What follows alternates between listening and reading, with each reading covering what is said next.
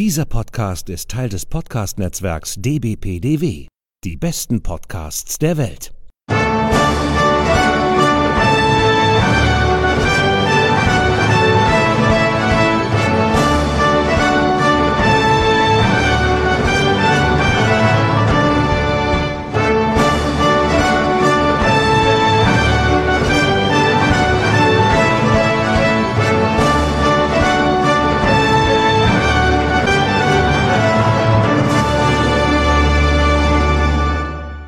Hallo und herzlich willkommen. Hier ist der ESC Green Room, der Podcast zum Eurovision Song Contest. Wir sind bereits in Folge 58 und wir nehmen heute am Sonntag, den 14. März 2021 auf. Mein Name ist Sascha Gottschalk und ich sitze hier in meinem kleinen, aber feinen Podcast-Studio in Pinneberg bei Hamburg und natürlich mit Corona-konformen Abstand in Wiesbaden sitzt wieder die geschätzte Kollegin Sonja Riegel. Hallo Sonja, ich grüße dich. Gute Sascha. Gute. Ja, 14 Tage sind es her seit der letzten Folge und wir haben schon wieder ganz viel zu berichten. Das ist, äh, finde ich, äh, sehr, sehr erstaunlich, wenn man manchmal so in der sauren Gurkenzeit, so im September, so, hm, was können wir denn heute machen, haben wir ganz schön viel heute wieder zu besprechen. Ja, man merkt, es wird heiß. Die heiße Phase, siehst du da. Ja, unbedingt. Das ist. Äh, Aber unsere Laune hat sich umgedreht. Da freue ich mich jetzt schon drauf. Äh, inwiefern hat sie sich umgedreht bei dir? Ich hatte das letzte Mal noch einen kompletten Vollkater, den ich teilweise immer noch habe, aber er ist jetzt so mehr in so eine allgemeine Unzufriedenheit übergegangen und ich bin gespannt, wie sich das bei dir geändert hat, seit wir das letzte Mal auf WhatsApp geschrieben haben, was gestern Abend war. ja, genau, genau. Ich glaube, da ist einiges zu besprechen. Ja, die, äh, die, die, äh, ich sag mal, die Schlagzahl, wo wir uns auch bei WhatsApp immer wieder austauschen, die ist auch, die hat sich auch sehr, sehr erhöht, würde ich sagen.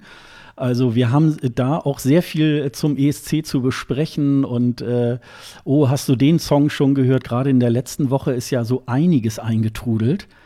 Und äh, das fand ich irgendwie äh, schon sehr, sehr erstaunlich. Wir waren da auch äh, bei manchen Sachen auch oft sehr weit auseinander. Und äh, aber das finde ich, das macht es ja auch immer ganz, ganz schön aus, äh, dass es eben, dass vieles nicht so ein Selbstgänger ist und man sagen kann, ja, der marschiert durch und jemand anders sagt, ey, es geht gar nicht, finde ich überbewertet. Und das finde ich schon irgendwie ganz gut. Ja, und gleich mal Lifehack am Anfang. Unsere, wenn wir, wenn wir irgendwas beide nicht gut finden, endet es immer mit dem Satz, naja, Hauptsache dieses Jahr ist überhaupt ESC. Das stimmt. Das ist auf jeden Fall wahr. Das, das ist ein gutes Mantra, finde ich. Das, vielleicht will das ja jemand von euch auch übernehmen. Ja, das, das ist auf jeden Ja, der ESC wird auf jeden Fall stattfinden. Wie, das äh, werden wir euch, da werden wir euch gleich nochmal ein kleines Update geben.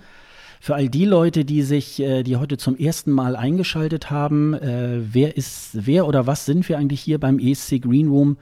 Wir sind ein äh, Podcast, ja klar, ihr hört uns ja jetzt auch, also wisst ihr schon, dass wir ein Podcast sind, über den größten Musikwettbewerb der Welt, den Eurovision Song Contest.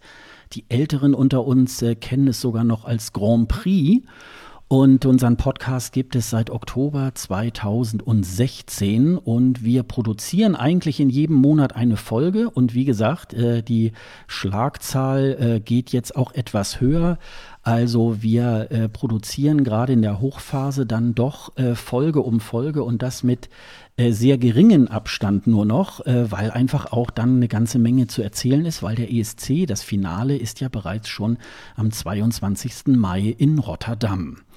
Und ähm, ja, wir haben in der letzten Woche ähm, oder in der letzten Folge, nicht in der letzten Woche, sondern in der letzten Folge, haben wir ja im Schwerpunkt ähm, auch unter anderem über äh, Gendrik äh, auch gesprochen, über den deutschen Beitrag.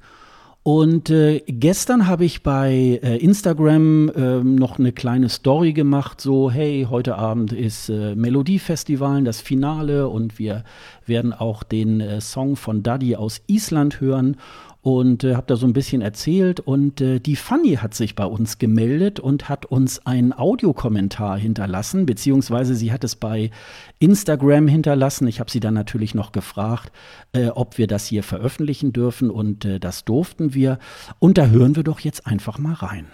Ja, hallo ihr Lieben. Ich wollte euch nur mal persönlich sagen, dass ich finde, dass ihr wirklich einen ganz tollen Podcast macht Und ähm, ich höre euch immer super gern zu. Ich liebe eure ruhige, sachliche Art, wie ihr die Dinge betrachtet, diesen bunten Zirkus ESC und freue mich immer wieder auf neue Folgen und bin natürlich auch gespannt, wie ihr das jetzige oder den diesjährigen Jahrgang seht und bewertet. Und dann fand ich es auch super interessant, dass ihr äh, unseren Beitrag zu Jendrik äh, oder mit Jendrik äh, doch sehr, sehr kritisch gesehen und bewertet habt, weil die Kollegen von ESC Kompakt, glaube ich, so hieß der Podcast, die waren ja äh, völlig außer sich vor Begeisterung und ich würde mich euch aber da komplett anschließen. Also ja, ich finde es super, dass wir jemanden haben, der doch wirklich Bock drauf hat. Ich finde die Nummer äh, nicht gut. Ich bin total erschrocken. Ich finde es unverständlich, dass man nicht da weitermacht, wo man letztes Jahr mit Ben Dulic aufgehört hat, weil die Nummer war super. Und ähm, kann mir zwar vorstellen, dass wir vielleicht nicht unbedingt den letzten Platz machen, weil es dann doch im Ohr bleibt. Das ist so ein ungeliebter Ohrwurm, würde ich mal sagen, weil ich habe den selber ganz oft im Ohr und denke so, oh, nee, bitte nicht. Ähm, war gespannt auf äh, die, das Staging, auf die Bühnenperformance, aber grundsätzlich sehe ich es auch sehr, sehr kritisch und glaube, da, hatten, da hat der NDR keinen großen Wurf gelandet, so wie ich den NDR grundsätzlich auch sehr, sehr kritisch sehe im Umgang mit dem ESC, aber das ist dann vielleicht wirklich mal ein ganz anderes und sehr, sehr, sehr, sehr großes äh, Thema. Ja, vielen Dank. Also, ähm, das haben wir auch nicht so oft, dass wir einen Audiokommentar haben, ne?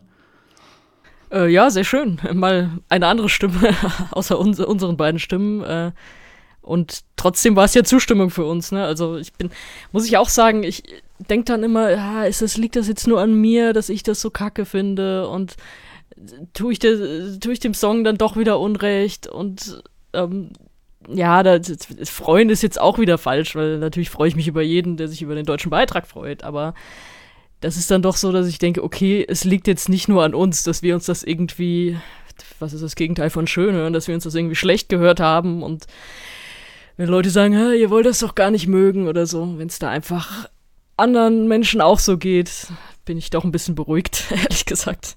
Ja, das geht mir auch so. Ähm, ähm, ich ich habe da tatsächlich, wir haben, glaube ich, beide in der letzten Folge sehr auch mit uns gerungen, ähm, weil, ja, ich glaube einfach, äh, man möchte jetzt auch sein, äh, seinen Beitrag, sage ich jetzt mal, wir sind ja nun mal Deutsche und äh, wir wollen das natürlich auch gut finden und wir wollen da auch äh, das irgendwie nach vorne bringen und äh, ich möchte überhaupt hm. keinen Beitrag schlecht finden, ich möchte das ja, alles mögen. Klar, ja, ich möchte genau. jede Musik mögen, die ich höre und gerade wenn ich so, so oft höre und in so einem ja gut, in so, in so einem Umfeld, das, das Umfeld macht ja auch nochmal alles speziell. Wenn ich es da höre, dann will ich es ja noch mehr mögen. Deswegen ärgert es mich selbst am meisten, wenn ich es nicht mag. Mhm. Ja, ja. Also äh, man, man kann es ja jetzt auch tatsächlich schon nachlesen. Die Meinungen gehen ja sehr stark auseinander und ähm, ja, wir werden mal gucken, äh, was sich, ähm, wie sich das in, in ähm, Rotterdam dann äh, abspielt, diese, diese ganze Performance. Äh, wir haben da gleich auch noch ein bisschen was da, dazu vorbereitet. Oh ja. Ähm, und ähm, wie gesagt, immer gerne ähm, auch äh, Nachrichten hinterlassen. Also ähm, vielleicht ist das auch äh, eine Sache für euch, äh, mal so einen Audiokommentar bei Twitter, bei Instagram bei uns äh, dazulassen. Ähm, wir bringen das gerne. Am besten auch ein Hinweis, ob ihr das äh, dann auch gerne in der Folge, äh, ob wir das auch veröffentlichen dürfen. Das haben wir bei der Fanny natürlich jetzt äh, auch getan, weil es war natürlich jetzt erstmal eine private Kommunikation und äh, da muss man natürlich dann auch erstmal fragen, ob die Leute das wollen. Und äh, das wollte ich auch schon immer mal sagen, habe ich glaube ich schon mal irgendwann im Podcast gesagt, wir haben das Gespräch vor der Sendung aufgezeichnet. Was für ein Gespräch. ja, ich wollte das einfach mal sagen. Ach so, ist das nicht, kannst du das nicht vor jedem Podcast sagen? Ja, genau. Das wären wir so als Disclaimer, ne? Das ist unser neues Intro. oh Gott, wie schlecht ja, wie gesagt, und ansonsten, wenn ihr uns äh, auch äh, äh, was schreiben wollt, äh, am besten an kundendienst.escgreenroom.de, das ist unsere E-Mail-Adresse, wenn euch was äh, am Herzen liegt oder wenn ihr irgendwas zur letzten oder zu einer der letzten Folgen dann irgendwie vom ESC Greenroom auch gerne sagen wollt. Ja, erstmal vielen Dank, Fanny. Genau, und da antworten euch dann äh, unterbezahlte Studis. Genau, genau, wie bezahlt. Ja, da hat sich wohl die Gewerkschaft dann wieder durchgesetzt. Ne? Ach, furchtbar. Naja, okay. Dieser scheiß Mindestlohn, ey, echt für so eine Tätigkeit. Genau. Ja, dann äh, gehen wir doch mal äh, in äh, ein kurzes Update zum ESC in Rotterdam. Da hat es äh, jetzt äh, ein, eine Rückmeldung äh, gegeben seitens der EBU und des niederländischen Fernsehens. Es wird jetzt, es ist jetzt ein umfangreiches Covid-19-Gesundheitskonzept erstellt worden, ähm, wie dieser ESC in Rotterdam im Mai stattfinden soll. Wir haben ja davon schon berichtet. Es wird also das sogenannte Szenario B ähm, zunächst erstmal weitergeführt. Das heißt, A war ja, der ESC findet statt, wie wir ihn kennen. Das kann natürlich aus den bekannten Gründen nicht passieren. Und im Moment ist also Szenario B, das heißt, äh, die Künstler sind auf der Bühne und es wird wohl, wenn auch eine verkleinerte Delegation vor Ort geben.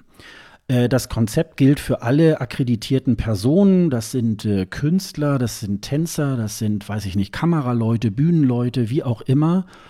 Ähm, danach wird also empfohlen, dass alle Teilnehmer aus dem Ausland äh, vor der Abreise in den Niederlanden für fünf Tage in Quarantäne gehen. Äh, dann müssen sie äh, spätestens 72 Stunden vor Abflug negativ auf Covid-19 getestet werden.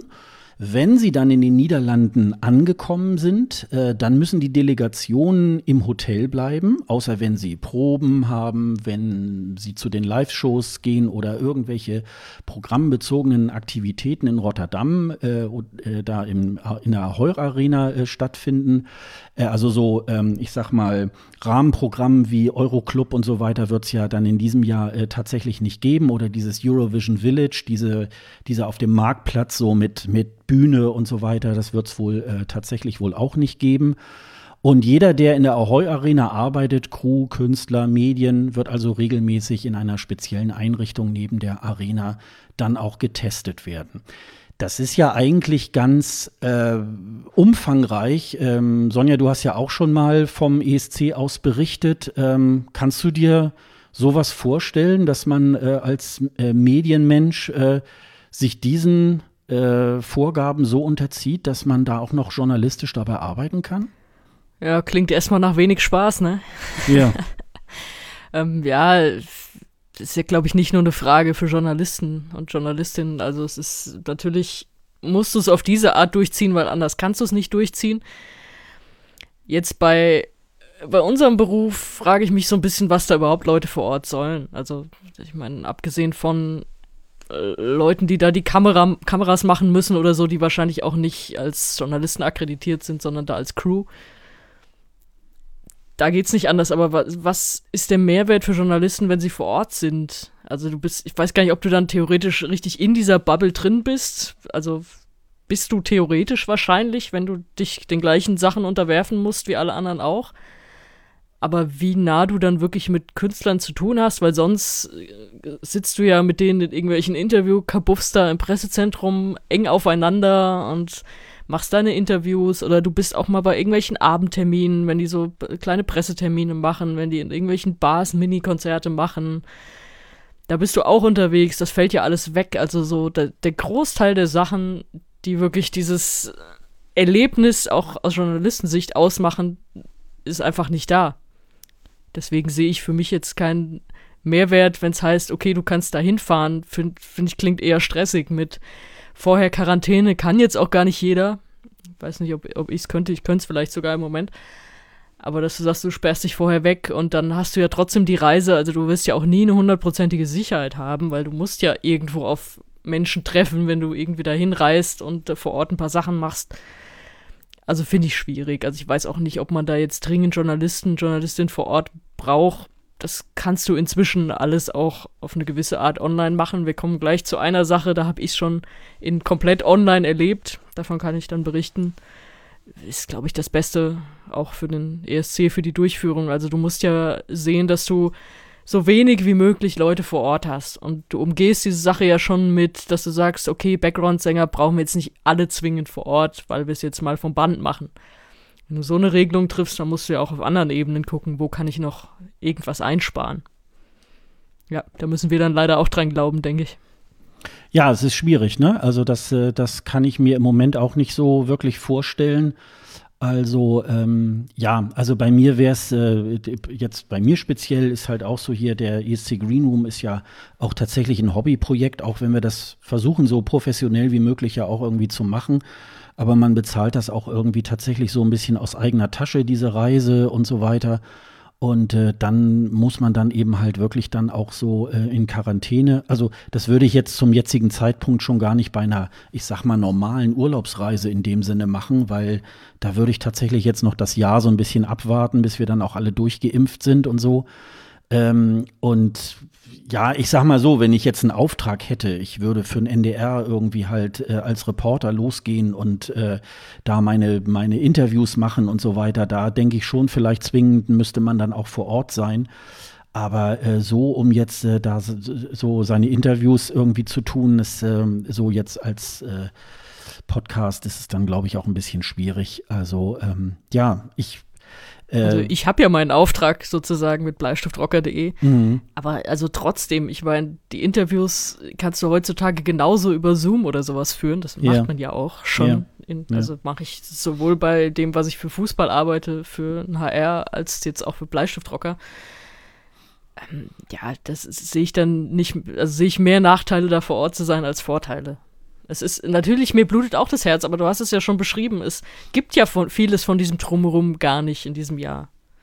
Mhm. Dann blutet mir das Herz auch wieder weniger, weil ich sage, was, was ist mein Vorteil vor Ort zu sein? Den, der ist ja sozusagen weg. Yeah. Also, wenn das gescheit angeboten wird, dass man Interviews über Zoom oder was für eine Plattform auch immer machen kann, dann muss man das auch so machen, finde ich, in der aktuellen Situation. Und du sagst, ja, es wird dann irgendwie auch wiederkommen beim nächsten Mal und ja, ob mit oder ohne Auftrag. Ich habe auch vom NDR gehört, dass die ihre Onliner nicht hinschicken, steht mhm. auch schon eigentlich fest. Ja, ja. Und auch das ist sinnvoll. Ich meine, es wird uns natürlich fehlen, dass sie da mit ihrer Ukulele rumlaufen und da mit den Künstlern direkt was zusammen singen und so, aber ja, muss halt dieses Jahr ausfallen. Was will man machen, ne? Kommt wieder, meine Güte. Ja, oder, äh, oder man muss es vielleicht auch einmal umdrehen und muss dann sagen, ja, vielleicht erwächst daraus jetzt auch ähm, irgendwas für, für die nächsten Jahre äh, einfach als äh, ganz, ganz gut. Also ähm, ich habe das jetzt zum Beispiel auch so bei, ähm, bei mindestens einer Veranstaltung jetzt aus der Podcast-Community. Im letzten Jahr war ja ähm, dieses Podstock war ja auch online. Das ist ja eigentlich, äh, wir wir zelten und wir äh, wohnen in einer Jugendherberge äh, ein langes Wochenende und äh, ja, unterhalten uns auch über Podcast oder nehmen auch Live-Podcasts auf und so weiter. Das ist in der Nähe von Hildesheim. Nun bin ich nicht so ein großer Freund von Camping. Und im letzten Jahr war das für mich einfach äh, dann doch mal eine schöne Sache zu sagen, ach ja, da klinke ich mich jetzt mal ein online. Das war nicht das gleiche, wie wenn man gemeinsam am Lagerfeuer irgendwie sitzt und sagt irgendwie, äh, man, man lernt sich analog irgendwie halt kennen als jetzt digital. Aber es ging auch, ne? Also vielleicht sind so einige Dinge, äh, dass man auch in Zukunft dann, äh, selbst wenn man vor Ort ist, äh, Zoom-Interviews macht, aber man muss dann vielleicht nicht mehr durch die halbe Stadt laufen, um an ein Interview zu kommen oder so, weil es vielleicht terminlich äh, ähm, vielleicht auch äh, nicht ganz so klappt. Ähm, und insofern vielleicht äh, ergeben sich da ja auch ähm, ganz, ganz interessante neue Aspekte, wie man so ein ESC ähm, auch äh, abhalten kann. Natürlich ist dieses vor Ort nicht ähm, sozusagen zu ersetzen, aber mh, hm, vielleicht gibt es da ja auch noch mal so die ein oder andere neue Erkenntnis für die nächsten Jahre. Ne? Ja, es ist, das ist ja eine große Diskussion so generell und mhm. jeder sagt irgendwie so, nee, nee, man muss vor Ort sein, wenn es um irgendwelche Sachen geht und dann sagt mal wieder, ja, aber ob du jetzt mit dem Flugzeug da um die halbe Welt fliegen musst für die Konferenz und jeder will das aber so für sich, doch, doch, das brauche ich und so. Mhm.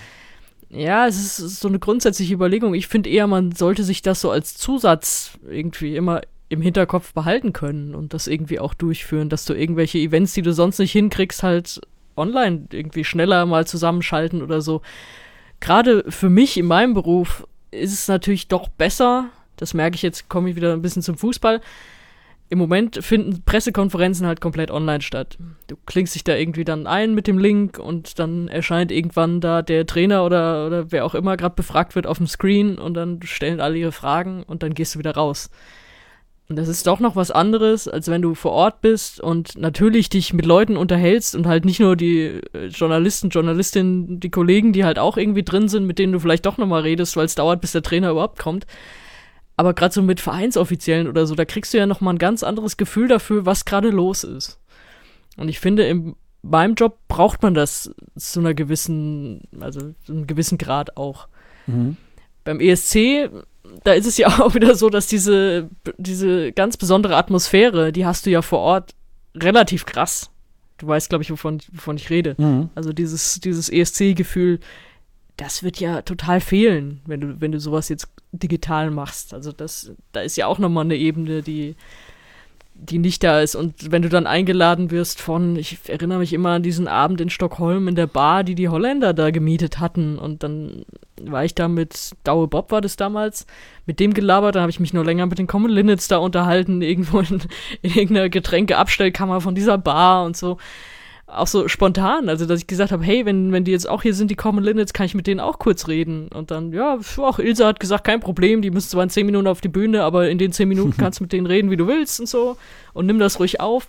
Also sowas fehlt dir ja. Mm, ja, das, das stimmt. ist gerade, ja, also das, sowas fehlt dir natürlich als Fanerlebnis total, aber ich finde auch in meinem Beruf ist es doch einiges, wo ich denke, boah, das, da, da könnte ich jetzt irgendwie mehr rausholen, wenn ich doch vor Ort wäre. Und du kannst noch mal vor Ort irgendwie gescheit was drehen, wenn du mit den Leuten nicht E-Mails schreibst, sondern wenn du so im Smalltalk bist. Auch wenn ich schlechter Smalltalker bin, so, wenn ich manche Leute nicht kenne, aber du weißt trotzdem, was ich meine, weil manchmal klappt's ja dann doch, mit Presseleuten redest, dass da doch noch ein bisschen was kommt und hey, und morgen sind wir da, kommst du auch vorbei und sowas.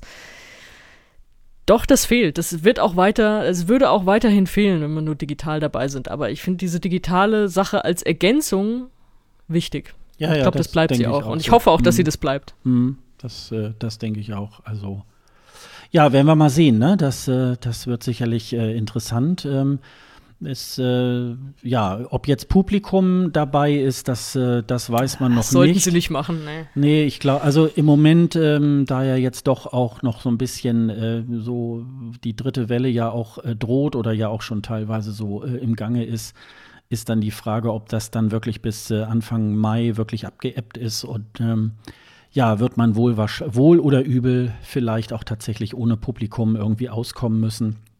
Oder man wird wie bei Böhmermann irgendwie äh, dann so äh, von der Crew irgendwie noch jemand, äh, so paar Leute ins Publikum setzen, die dann wenigstens da ein bisschen äh, applaudieren oder so. Aber auch das werden wir ja erstmal sehen. Das sind ja dann auch eher so Gerüchte und Spekulationen, ob das dann jetzt äh, was wird oder nicht. Ähm, da halten wir ja, euch dann mal auf dem Laufenden. Ne? Du hast immerhin Vorlauf dafür. Mhm. Also die werden ja ein Szenario dafür haben, wenn wir kein Publikum haben, da musst du die Kameras ein bisschen anders stellen und so. Du hast halt nicht diese Shots auf dem Publikum da wieder zurückgehend zu vor einem Jahr, als die Dänen irgendwie so 24 Stunden vor der Durchführung ihres Melodie Grand Prix erfahren haben, ja, schön, dass ihr eine Zehntausender Halle gebucht habt und 10.000 Tickets verkauft habt, aber die muss leider leer bleiben und dann gab's halt äh, diese Kameraeinstellungen oder gleich das, das erste Bild, in dem die Moderatoren, waren es die Moderatoren oder irgendwie ein Act schon, einfach einmal quer durch die Halle gehen sollte und das wurde gefilmt, diese Halle war komplett leer. Ja, ja. Also die haben jetzt länger Vorlauf und können sich darauf einstellen und damit so ein bisschen dann spielen und es wird nicht ganz so traurig aussehen, wenn sie vorbereitet sind. Natürlich ist es traurig, natürlich ist es nicht das richtige ESC-Erlebnis, aber wir wissen alle warum und wir wissen auch alle, dass wir das wieder kriegen werden. Okay, dann äh, halten wir euch aber auf dem Laufenden ähm, und werden mal sehen, ja, wie es dann gespannt. im Mai dann weitergeht. Ja, wir haben auch schon so ein paar Ideen, wie wir, wie wir dann auch den ESC, wenn er dann äh, also in den Proben ist und so weiter, dann zu begleiten. Das werden wir euch dann ähm, zu späterer Zeit dann irgendwie auch noch mal genauer erklären. Ja, ein äh, ganz wichtiger Part ist ja bei diesem diesjährigen ESC, ähm, dass man vorsichtshalber von jeder Delegation bis Ende März ein sogenanntes Backup-Video äh, haben will, falls die entsprechende Delegation äh, auf einmal nicht mehr nach Rotterdam einreisen darf. Also entweder, weil man in den Niederlanden auf einmal einen, einen absoluten Lockdown macht und keine mehr aus dem Ausland reinlässt oder so, oder bestimmte äh, Leute aus bestimmten Ländern nicht mehr reinlässt und so weiter. Und dafür wird vorsichtshalber ein sogenanntes Backup-Video gemacht. Und dieses Video hat unser Gendrick, ich sage jetzt mal unser, also äh, unser deutscher Song I Don't Feel Hate wurde jetzt in Litauen aufgenommen am letzten Donnerstag. Da gibt es bei eurovision.de auch Fotos dazu, die verlinken wir euch nachher auch noch in den Show Notes. Ähm, ja, der, der, NDR hat sozusagen einen Kontakt, äh, der wohl irgendwie daher rührt. Im letzten Jahr war ja The Roop äh, bei dieser Ersatz-Elfi-Veranstaltung ja auch als Act eingeladen, live vor Ort.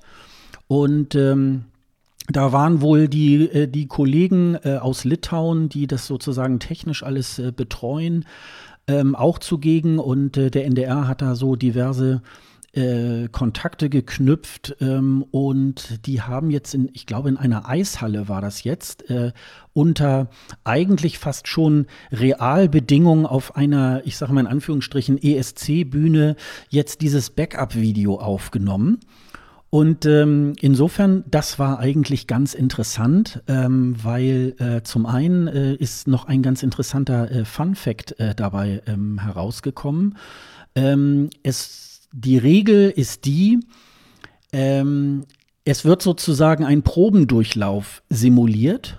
Ähm, wer schon mal, naja gut, äh, viele werden von euch noch nicht vor Ort gewesen sein bei so einer Probe, also erzähle ich euch das nochmal. Ähm, es gibt immer so zwei, drei äh, Durchläufe äh, für jeden Eck. Die gehen, glaube ich, auch so ungefähr 20, 25 Minuten. Das sind meistens drei Durchläufe. Und dann wird einfach ähm, sozusagen ähm, der Auftritt technisch geprobt. Und dann können die Delegationen noch ähm, äh, Anmerkungen machen, was sie gerne noch geändert haben möchten und so weiter. Und das äh, wurde jetzt sozusagen, ähm, äh, das wurde sozusagen jetzt simuliert. Da musste die deutsche Delegation oder jede Delegation bei der EBU eine bestimmte Stunde ähm, äh, eine bestimmte Stunde anmelden, in der Sie dieses Backup-Video aufnehmen.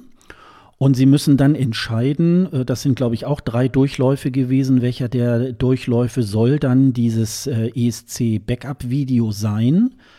Dann musste da wohl ähm, ganz aufwendig, deswegen ähm, war das wohl eine ganze Stunde, dann das gesamte Video musste dann an die EBU hochgeladen werden. Dann sollten wohl auch sämtliche äh, Kameraeinstellungen wurden auch noch mal einzeln hochgeladen, damit man wohl äh, letztendlich nicht irgendwie schummeln kann, dass man sozusagen ähm, mehrere Auftritte macht und dann schneidet man die zusammen und dann äh, sagt man, hey, das ist mein Backup-Video, sondern dass das sozusagen ein kompletter Durchlauf ist so als würde Gendrick am 22. Mai auf der Bühne sein. Das fand ich äh, zumindest mal ganz interessant, äh, wie das gemeint war. Und dann habe ich bei eurovision.de noch einen ganz ähm, äh, entscheidenden äh, Fakt irgendwie noch mal nachgelesen. Wir haben ja in den letzten Monaten immer davon berichtet, bei diesen Backup-Videos oder überhaupt bei dem Auftritt ist es so, dass jetzt in Zukunft der äh, Hauptsänger, der muss nach wie vor live singen nur die Background-Sänger müssen vom Band kommen. Das stimmt nicht so ganz. Gendrick hat ja zum Beispiel, ähm, ich glaube, drei so äh, Sängerinnen, sage ich jetzt mal, die so ein bisschen, äh, ja, diese Trompeten so tun, als wenn sie sie spielen irgendwie. Aber da war das jetzt so, wer als Background-Sänger auch direkt mit auf der Bühne ist, muss dann auch live singen. Das heißt, der Künstler darf dann nicht so tun, irgendwie als wenn er singt und die Backgrounds kommen dann vom Band, das ist auch nicht erlaubt. Also wer dann mit auf der Bühne ist, ähm, das muss nach wie vor, so wie wir das bisher auch kennen, live eingesungen werden. Nur wenn jetzt ein Künstler alleine auf der Bühne ist und dann sind Background-Sänger, die können vom Band kommen. Also insofern ist das äh, vielleicht, und das stimmt mich so ein bisschen ähm, milde, dass man so sagt, na ja, selbst wenn man, das ist ja jetzt dieses Jahr nur ein Test, weil man sagt, man möchte nicht so viele, dass äh, jetzt nicht unbedingt jemand noch fünf weitere Sänger irgendwie auf der Bühne braucht, sondern die kann er live einsingen lassen und die sind dann äh, praktisch äh, nicht da und müssen auch nicht mitreisen und dann bleibt, bleibt die Delegation ein bisschen kleiner. Dass es doch ähm, vielleicht dabei bleibt, dass man nach wie vor sagt, alle Vocals müssen eigentlich live eingesungen werden, bis auf diese äh, Ausnahmen, wenn man irgendwelche Bänder da einspielt. Das fand ich eigentlich noch mal so ganz, ähm, ganz interessant. Wir haben ja, Sonja, wir haben ja da auch schon äh, öfter mal so drüber geredet und mh, hm, das könnte so in die Richtung gehen, dass äh, man dann irgendwann Vollplayback irgendwie auf der ESC-Bühne sieht. Aber das scheint ja jetzt dann doch ein bisschen zurückgenommen worden zu sein, ne? Ich habe mich dabei die ganze Zeit gefragt, habe ich das von Anfang an so verstanden oder nicht? Da war ich mir gar ja. nicht mehr so sicher, aber ich glaube schon, also dass du das, was auf der Bühne mit Mikro äh, auftritt, sozusagen, also du hast ja schon gesagt, irgendwelche Trompeten oder irgendwelche Instrumente, die waren ja nie live, das war ja schon immer irgendwie Playback und deswegen sind Bands auf der ESC-Bühne, so cool sie manchmal auch sind, dann doch irgendwie traurig, weil du mhm. weißt, die spielen jetzt alle nicht live. Mhm. Aber alles, was irgendwie mit Mikro was singt, das will ich auch live hören. Also ich finde, das ist so der Kern des ESC. Also hätten sie das jetzt auch noch angepackt, dann wäre, glaube ich, wirklich was verloren gegangen. Und dass du andere Sachen aber einspielen kannst, wir werden ganz am Ende da zu einem Beispiel kommen, denke ich, wo es sein kann, dass äh, das was eingespielt wird, was ziemlich spannend ist was du sonst nicht machen könntest, äh, einfach weil du die Person nicht mit auf der Bühne hast. Gibt's, äh, ist, ja, ach, also ich glaube nicht, dass ich es anders verstanden hatte am Anfang. Also wenn ich drüber nachdenke, dass da Menschen stehen, dass sie, dass sie Background-Sänger mitnehmen, die dann da stehen und aber nur ihre Lippen bewegen, dann werde ich sehr traurig. Ja, also ähm, äh, ich sag mal so, äh, doch ein bisschen habe ich es schon so verstanden und ich bin da tatsächlich auch drüber gestolpert, weil ich weiß nicht mehr, wo Jendrik das gesagt hatte. Ähm, er war ja jetzt neulich zum Beispiel auch zu Gast bei ESC Kompakt und ich glaube auch bei den Kollegen vom NDR bei ESC Update. Und da sagte Jendrik zumindestens, ja, das hätten sie beim NDR auch erst jetzt vor ein paar Wochen so erfahren. Und er sagte, Gott sei Dank, es sind ja äh, Freundinnen von ihm, die da jetzt mit auf der Bühne sind, sagt er, Gott sei Dank sind die auch ausgebildete Sänger. Sonst hätte er da nämlich jetzt wirklich ein Problem gehabt, ähm, wenn das jetzt irgendwie, ach, dann können die da einfach nur so auf der Bühne stehen und rumhampeln. Ähm, also ich glaube, das äh, ist jetzt tatsächlich noch mal so ein bisschen äh, zumindest in der Öffentlichkeit noch mal ein bisschen genauer ausformuliert worden. Deswegen fand ich das im Moment jetzt so ganz interessant. Und da habe ich, wie gesagt, so mit dieser, mit diesem Wehmut so, ah, jetzt äh, geht das langsam dann auch schon. Jetzt haben sie schon das Orchester irgendwie vor 20 Jahren ähm, äh, gecancelt und jetzt machen sie es vielleicht auch mit den, mit den Vocals dann irgendwann auch und dann ist es eigentlich wirklich nur noch ein Show-Act und so weiter. Und äh, ich persönlich weiß dann auch nicht mehr, ob ich dann den ESC wirklich noch so toll finde. Aber ähm, das fand ich dann natürlich äh, zumindest sehr positiv, dass das, äh, dass man das nicht so ganz aufgibt, dass schon noch so dieser Live-Effekt und vielleicht auch dieses, dieses Thema, na, schafft der oder die äh, Sängerin das irgendwie auf der Bühne stimmlich hinzukriegen, dass man da immer noch so ein bisschen diese Ungewissheit hat, das finde ich dann schon irgendwie dann auch ganz nett.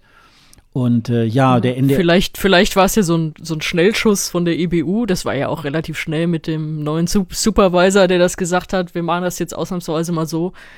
Und vielleicht haben die das dann auch einfach für sich präzisiert, weil da kommen natürlich solche Nachfragen, so wie können wir jetzt alles vom Band machen oder müssen wir jetzt den, den Hauptsänger, der muss und der Rest kann, kann drunter liegen, was will oder so. Da wird es ja dann auch, also du musst ja so eine Regel dann auch präzisieren.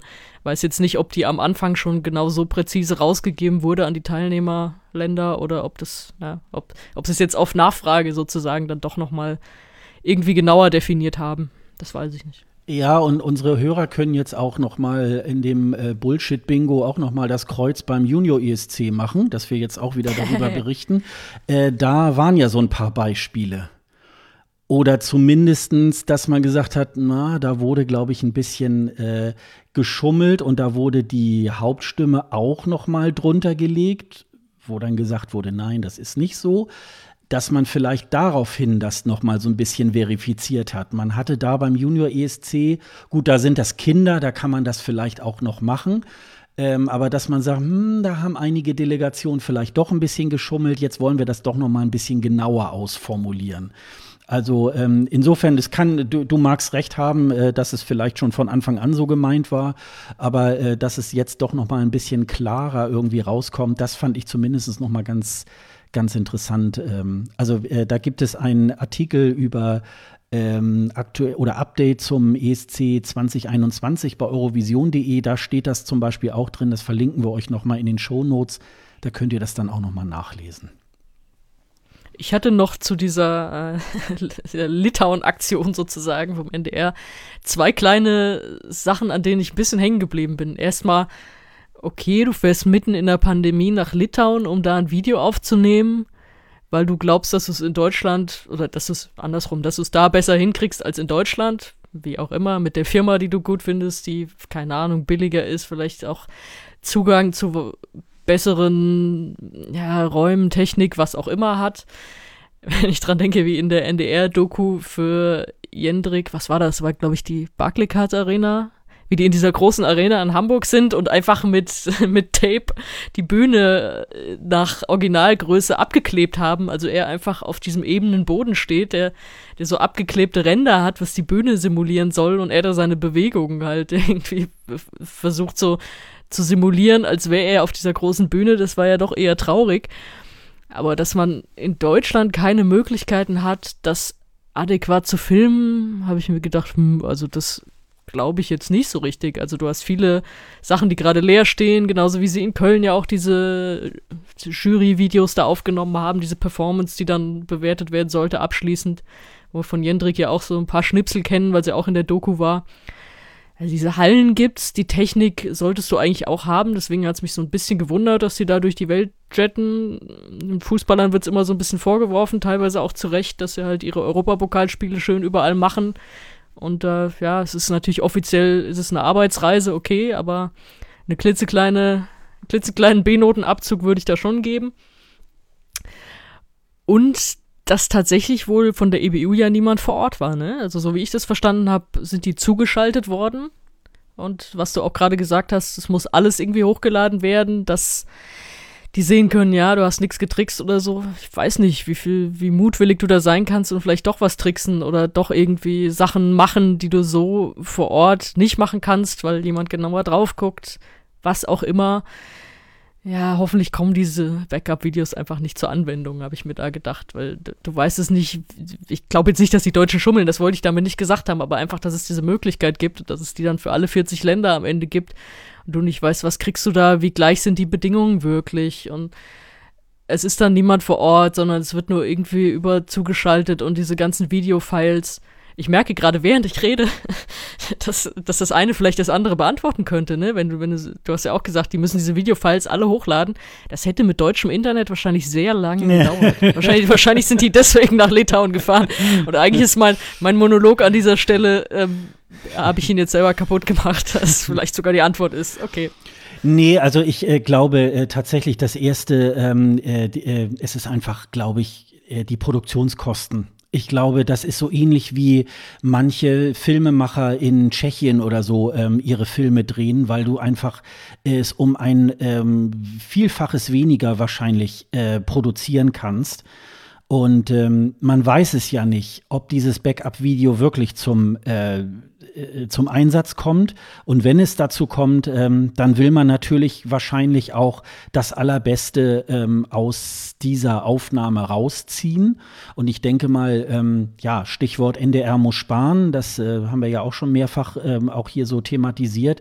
Und ich glaube, ähm, das ist eben das Problem. Jede Delegation muss jetzt sozusagen zwei Auftritte ähm, sozusagen finanzieren und irgendwie muss man dann gucken, dass man äh, das irgendwie günstig und ich denke, in Litauen wird das mit Sicherheit günstiger sein, als wenn du das in Deutschland machst. Ich glaube, das, äh, das sind einfach so Kostensachen. Und Alex Wolfslast hat das ja jetzt bei ESC Update jetzt in der aktuellen Folge vom Samstag ja irgendwie auch gesagt. Sie hat selber ähm, das beschrieben mit diesen einzelnen Files hochladen, sagt sie, natürlich äh, kann man äh, kriminelle Energie entwickeln, um da jetzt irgendwie was zu schummeln, aber ähm, es ist wohl mit sehr, sehr hohem Aufwand äh, äh, verbunden. Irgendwie hat sie auch noch erzählt, da wurde dann auch, äh, also von der EBU ist dann jemand eingeschaltet und irgendwie ein Notar war wohl auch noch zugegen, der das wohl auch noch äh, gecheckt hat, ob das alles mit rechten Dingen zugeht.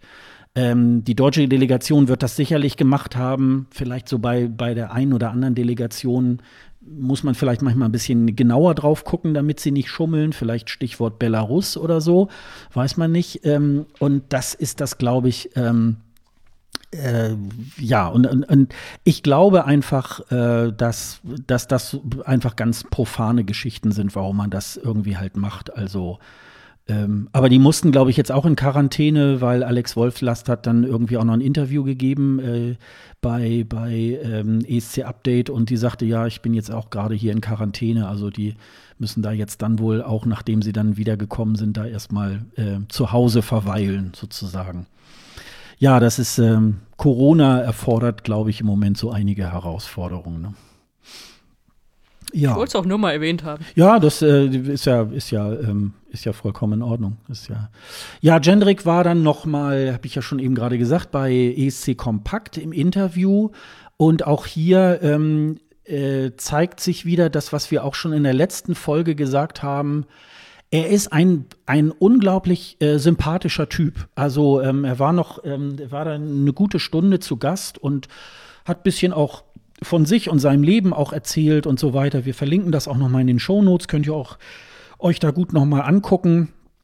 Aber es ist halt, wie gesagt, ähm, äh, es ist halt, wie gesagt, so, äh, der, der Song hat uns ja auch tatsächlich nicht so überzeugt.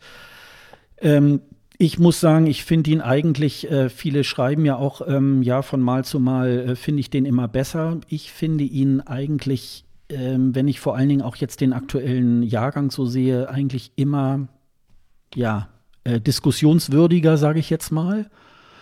Ähm, und insofern, jetzt wird ja so gesagt, so ja, ähm, A, bei diesem Backup-Video, wir wollen das jetzt in Rotterdam noch mal ganz anders machen und so weiter. Und ähm, ich persönlich erwarte da gar nicht so wahnsinnig viel mehr davon, weil ich meine, was soll jetzt noch passieren?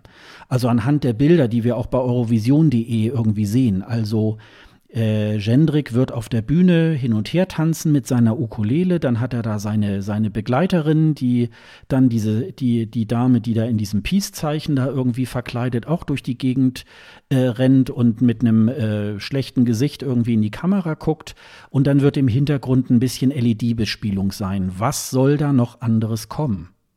Also das frage ich mich da tatsächlich und ich habe da jetzt auch nicht äh, wirklich ähm, große äh, Erwartungen, dass ich jetzt denke, boah, jetzt macht also die deutsche Delegation irgendwie noch was ganz, ganz Geiles und so weiter. Ich, also ähm, so viel reicht bei mir die Fantasie einfach auch nicht. Ne? Wüsste auch nicht, was sie da noch machen sollen, weil das, der Song ist einfach nicht gut. Ja. ja. Also da, da kannst du nichts draus zaubern, finde ich. Nee, genau, genau. Und du musst, du musst ihm auch diesen Auftritt lassen, weil das ist sein Auftritt. Du merkst, er fühlt sich in diesem Auftritt ja wohl. Also ich finde, das, das kommt ja schon rüber bei allem, was wir bis jetzt gesehen haben. Und da musst du ihn auch in diesem Auftritt lassen. Das, das ist jetzt unabhängig davon, dass ich den Song nicht mag und dass sie von mir aus auftreten können, wie sie wollten, ich ihn wahrscheinlich trotzdem nicht mögen würde finde ich jetzt nicht, dass du den komplett auf links drehen solltest. Das wäre Quatsch. Deswegen erwarte ich ja jetzt auch keinen. Warum sollen die jetzt, wenn die müssen ja schon dieses Backup-Video so gut wie möglich machen, weil die ja wissen, es ist ja jetzt nicht so unrealistisch, dass das vielleicht trotzdem zur Aufführung kommt. Da werden die ja nicht sagen, wir machen jetzt so Backup-Video, zeigen da ein paar Fotos von und dann, aber dann hauen wir in Rotterdam, hauen wir dann richtig einen raus. Das wäre ja auch eine, eine scheiß Strategie, die werden die auch nicht verfolgen. Ist ja Quatsch. Aber ja, das ist witzig, dass du sagst, äh, dass du es immer schlimmer findest, um es brutal auszudrücken. Weil ich es eigentlich, finde es immer noch so, wie ich es von Anfang an fand. Das ist einfach komplett nicht meins. Da bleibe ich auch dabei und das ist auch nichts, was ich mir schön hören kann. Es ist aber bei mir auch nicht, dass ich sage, ich finde es von Mal zu Mal schlimmer, weil meine Güte, es ist nicht meine Musik, deswegen höre ich es auch nicht wirklich werde es ja dann noch mal genug hören, wenn ich äh, mir, wenn wir hoffentlich irgendwie Proben anschauen können und wie es auf der Bühne umgesetzt ist, dann werde ich es ja wieder hören und dann wird es mir auch nicht gefallen. Meine Güte. Also es ist, ich bin da jetzt, was ich am Anfang gesagt habe, bin da jetzt einigermaßen drüber weg. Es ist einfach, es hat mich geschockt, als es rauskam und. Nee, was noch in dem Interview ganz schön war, ähm, dass mich schon, ähm, ja nicht gewundert, aber ähm, das hat mich, äh, das fand ich schon sehr interessant, dass äh, Gendrix äh, scheinbar auch ähm, sich sagt, ja gut, es gibt halt Leute, die meinen Song auch nicht mögen. Äh, hat er so auch ein bisschen so über, natürlich auch über Hate Speech nochmal, er sagt so, ja, auf, mein, auf, seiner eigenen Seite oder auch bei TikTok oder so, ist das dann schon eher so, weil sie wissen, äh, da stecke ich dann dahinter. Äh, ja, finde ich irgendwie ganz, äh, äh, finde ich jetzt doof oder äh, die meisten schreiben schon irgendwie, oh ja, toller Song. Und eher so äh, in, in Blogbeiträgen oder so, da schreiben dann so Leute dann auch so, ja, ich hasse den Song und wow und so weiter. Und ähm, er sagt aber auch selber, ja gut, da stehe ich dann drüber, es können ja nicht alle gut finden.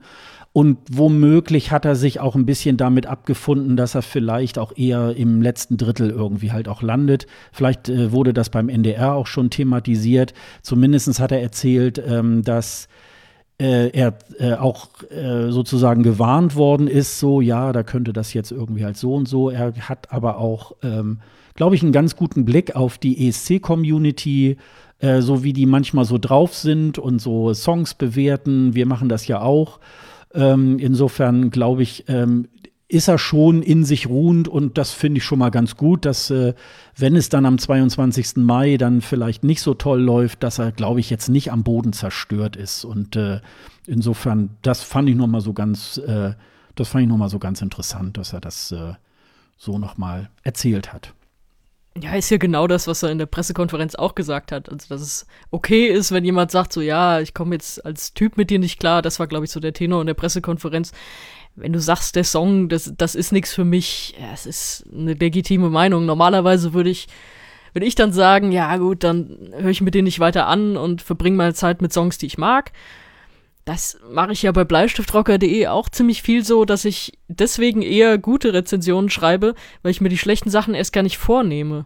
Also warum soll ich, wenn jetzt irgendwelche Nachwuchskünstler kommen und sagen, hier willst du darüber was schreiben oder so und ich denke, das gefällt mir nicht, warum soll ich da jetzt Leute, die einfach am Anfang stehen mit irgendwas, warum soll ich die in die Pfanne hauen mit meiner Meinung? Dann, dann mache ich es lieber gar nicht. Und also es, wenn jetzt irgendwie, oh sorry, am Mikro gewackelt, wenn jetzt Lady Gaga was rausbringt und ich finde das nicht gut und ich schreibe, dass ich das nicht gut finde, das äh, wird Lady Gaga nicht erreichen und es wird ihr auch scheißegal sein. Also da kann ich, das, das schreibe ich dann, warum auch, warum auch nicht. Und das ist ja dann auch der entscheidende Unterschied, so wie du es gerade gesagt hast, wenn du sagst, ich mag deinen Song nicht, meine Güte, wenn uns jemand sagt, ich mag euren Podcast nicht, gut, dann schade, aber dann gut, dann hörst du ihn dir nicht an und äh, vielleicht gibt es andere Leute, die es mögen, völlig, alles, völlig gut.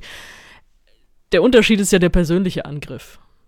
Und das, sowas geht halt gar nicht. Also, dass, dass du dann auf eine persönliche Ebene gehst. Das ist, äh, leider gibt es viele Menschen, die das dann machen. Das, ja, ey, das, das, ich hoffe auch, dass das so hier nicht rüberkommt, glaube ich aber auch nicht. Also wir sagen, wir mögen den Song nicht, wir haben es teilweise musikalisch hergeleitet beim letzten Mal, warum? Finden ihn als Typ ja eigentlich ganz gut. Also, wie, wie gesagt, mir redet er zu schnell, wenn ich mitschreiben muss, aber gut, das ist äh, Berufspech. Aber äh, ja, er macht es, was er macht, gerne, das merkst du ihm an. Das ist super. Ich hätte mich riesig gefreut, wenn mir der Song besser gefallen hätte. Ja, ähm, damit kann er, glaube ich, trotzdem leben. Also du, du musst immer damit leben, dass es nicht jedem gefällt, was du machst. Und das, er weiß das und, und das ist, ist auch in der PK ja so rübergekommen. Und wenn Leute ihn aber persönlich angreifen, dann ist das ein No-Go. Ich glaube, hat er nicht neulich sogar so ein, so ein Video gemacht mit äh, Top Hate, Hate Speech zu seinem ja, Beitrag ja, ja, genau. oder so, habe mhm. hab ich irgendwas mhm. gesehen. Also er greift das ja dann auch so ein bisschen humorig auf. Das ist wahrscheinlich so, musst du auch damit umgehen dann. Ja, das ist ja bei ganz vielen Sachen so, ne, die man so ähm, wenn man, wenn man so seinen, seinen Kopf irgendwie online irgendwo reinsteckt irgendwie und man hat da eine gewisse äh, Höhe, eine gewisse Größe, dann kommen natürlich die Leute, ähm, die dann abhaten, was äh, ja, ist scheiße, ne? dass es so ja, normal natürlich. ist. Ja, natürlich. Ja, ja, das ist äh, gut, das ist ja auch der Inhalt seines Songs, aber das ist halt schon. Ja, also inhaltlich haben wir ja auch tatsächlich in der letzten Folge darüber gesprochen, aber das war jetzt noch mal so ein bisschen so der kleine Update, das kleine Update zum äh, deutschen Beitrag. Also ähm, werden wir mal ein bisschen weiterverfolgen. Ja, und der Hauptgrund, warum wir ja heute diese Podcast-Folge machen, es äh, standen ja jetzt noch einige Vorentscheide aus. Und ähm, ja, ich sag mal so etwas fragwürdige Songpräsentation. ähm, also wir gehen eigentlich heute noch mal eher so auf die, auf die Vorentscheide ein. Äh, Sonja wird da gleich äh, tatsächlich von Dänemark berichten. Da ist sie in Anführungsstrichen äh, tatsächlich vor Ort auch gewesen. Und äh, ich wollte nur noch mal so zwei, drei Sätze irgendwie halt. ja, bitte, äh, bitte, bitte. Über, über Moldau irgendwie noch mal sagen. Also äh, auch in, in Moldau ist äh, wieder die ähm, Teilnehmerin aus dem letzten Jahr, Natalia Gordienko, äh, noch mal gesetzt worden. Die ist letztes Jahr mit so einer Powerballade und ähm, ja, Leute, schlagt mich tot. Ich glaube, die war auch schon mal 2006, glaube ich, auch beim ESC. Also sie ist jetzt, glaube ich, noch mal dann wiedergekommen, sollte 2020 antreten mit so einer einsame Zahn Zahnarztfrau, äh, macht, äh, singt eine Ballade-Ding. Äh, und äh, dies Jahr hat sie was komplett anderes gemacht und hat sich da den äh, Philipp Kirkorov, den wir, ähm, ja, der ähnlich wie auch Christa Siegfrieds, äh, Christa Siegfrieds, ähm, Christa Björkmann. ähm, auch, auch hier, schön. Auch hier wieder beim Bullshit-Bingo ein Kreuz machen. Ich habe wieder den, Wort, äh, den Namen äh, Christa Siegfrieds genannt. Ähm, äh, ähnlich erfolglos wie äh, Christa Björkmann äh, hat äh, Kirkorov ähm, 1995 äh, für Russland ähm, auch einen Song gesungen und äh, ja, der fällt halt schon alleine durch seine Optik auf und der hat äh, enorm viele ähm, ESC-Beiträge betreut. Und es wurde, äh, ich gucke jetzt gerade noch mal, wann war das? Am vierten, glaube ich, ne? Am vierten, dritten war diese Songpräsentation und weil wahrscheinlich in Moldau es nicht möglich war, ähm, da eine große Veranstaltung draus zu machen, wurde das kurzerhand irgendwie nach Moskau äh, verfrachtet. Und äh, das konnte man eben auf YouTube im Livestream sich irgendwie halt anschauen. Äh, wurde erst angeteasert für, weiß ich glaube, 19 Uhr. Und dann gab es erstmal mindestens eine Stunde Verspätung, bis das irgendwie dann angelaufen ist. Dann konnte man zwischendurch bei Instagram ähm, so, so ein Live-Video, äh, wie das da vor Ort war. Und dann sah man da so ein Theater mit, ich weiß gar nicht, wie viele, da, da waren noch womöglich vielleicht sogar um die 1000 Personen oder 700, 800. Es war ein volles Theater. Also es, ja genau, es war ein volles Theater und man hat so gedacht, mit, mit, äh, mit Background, ähm, Interviews. Da waren diese zwei russischen Zwillinge, die äh, 2014 beim ESC für Russland angetreten waren. Äh, die haben dann Interviews geführt. Ähm, auch so ganz nah und dann so, hey, hallo, schön, dass du da bist. Gut, äh, ich habe es jetzt nicht verstanden, weil es äh, russisch war, aber ähm, da habe ich auch so gedacht, so, äh, ihr habt kein Corona oder ähm, das war irgendwie ganz komisch. Und dann hat aber, ähm, äh, hat das erstmal ganz lange gedauert, bis der ähm, bis dann überhaupt dieser Song dann auch mal präsentiert wurde. Und dann hat dann erstmal Kirkorov irgendwie stundenlang seine ganzen Erfolge an so einer, äh, ja, an so einer Leinwand da irgendwie so präsentiert, angefangen von seinem Auftritt beim ESC und wen er da alles, äh, gut, er hat ja auch da teilweise ganz ähm, erfolgreiche Sachen gemacht. Also sprich, ähm, äh, der hat ja zum Beispiel auch, wir haben letztes Mal, glaube ich, drüber gesprochen, über diesen äh, Tür auf, Tür zu Auftritt da aus Moldau ähm, 2000 2018. Das hat er ja, ja auch. Wobei der musikalisch war der, war der nicht gut. Das muss man jetzt Nein, aber genau, auch mal genau. erwähnen. Der ist, der ist ja nur durch diese Bühnenshow überhaupt speziell geworden. Aber also meine zwei, die mir da immer einfallen, sind natürlich die beiden Sergei Lazarev-Auftritte. Ne? Ja. Das war ja. su super pompöse Musik.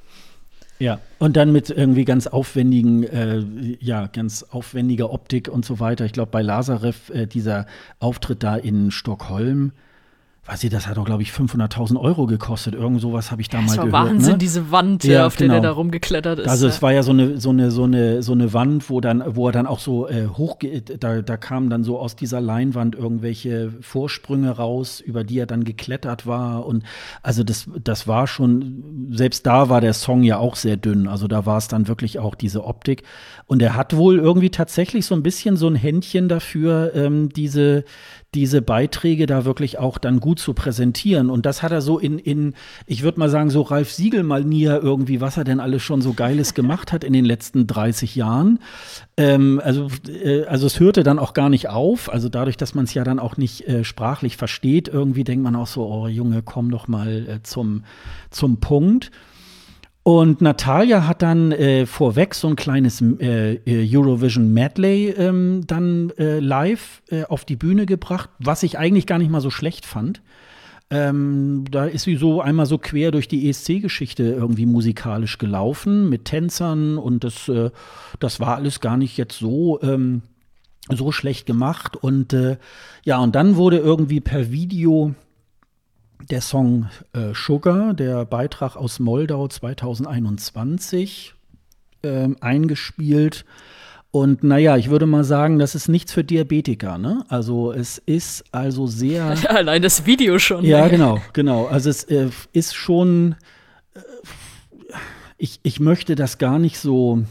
Ich möchte das gar nicht eigentlich hier so übers Mikro irgendwie so bringen, aber ich glaube nicht, dass das wirklich so ihre, ihr, ihre musikalische Zielsetzung ist, so wie sie sich da jetzt präsentiert. Also ich persönlich nehme ihr das nicht so ab. Also wir haben ja, um jetzt ein bisschen vorzugreifen, wir haben ja so in diesem Jahr so, so zwei, drei, vier solcher Beiträge im Jahrgang, die so ein bisschen Eleni Fuera irgendwie halt äh, nacheifern wollen.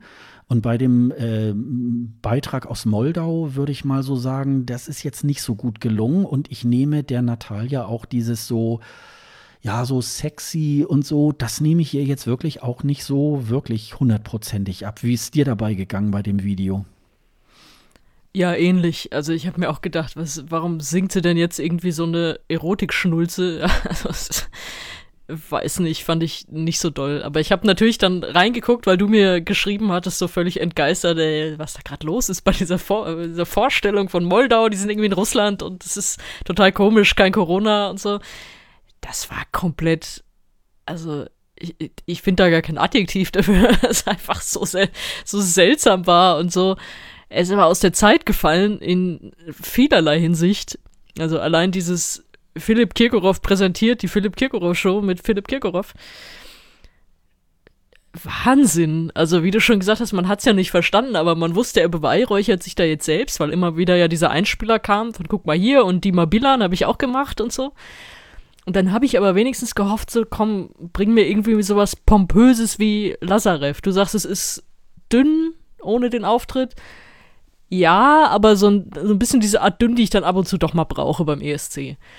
Und dann kommt da so diese, dieses, äh, ja, jetzt mach mal erotisch und wir machen da auch was mit, mit viel bunt und dann musst du dir über die Lippen lecken, da ist da so Zucker drauf und so oh, habe ich gedacht, boah, nee, nicht noch so eine Enttäuschung jetzt in diesem Jahrgang. Also da war ich dann doch eher, naja, ich, ich hatte so ein bisschen auf diesen Kirkorov-Effekt gehofft, dass, dass da doch irgendwie was kommt, was so angemessen pompös ist. Und das ist ja nun wirklich nicht pompös. Es ist halt einfach, es, es hat so ein bisschen, jetzt äh, spreche ich das doch aus, so ein bisschen was Billiges.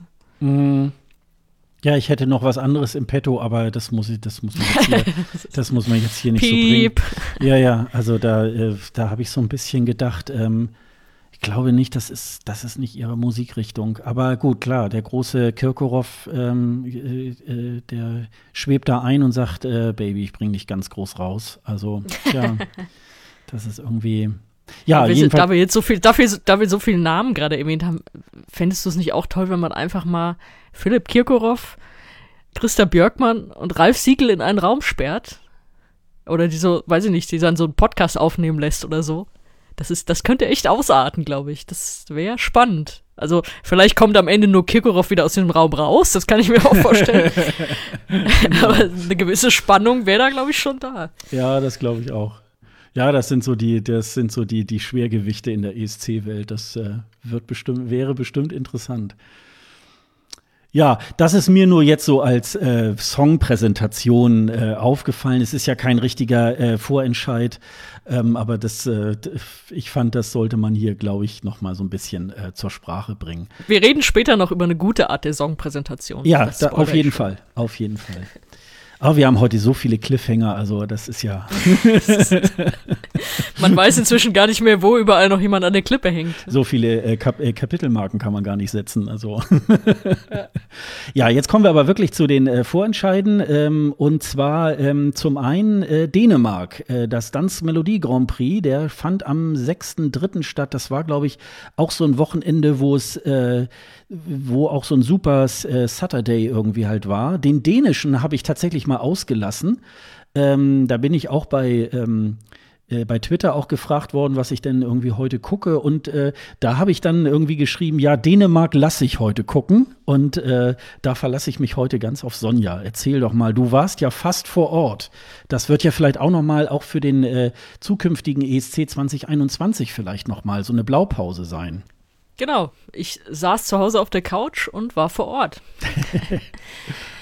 Da muss man, also fängt natürlich alles ein Jahr vorher an, wie wir das hier ausführlich besprochen hatten. Ich war ja letztes Jahr dort, als die in diese ersten Corona-Maßnahmen reingerutscht sind und das in dieser Riesenhalle ohne Publikum machen mussten, war ich ja dort, weil das Pressezentrum offen war. Presse konnte da arbeiten, also ich durfte ja dann auch Bilder machen vom finalen Auftritt und so Zeug, Interviews danach. Das fand ja alles statt, es war nur ohne Publikum.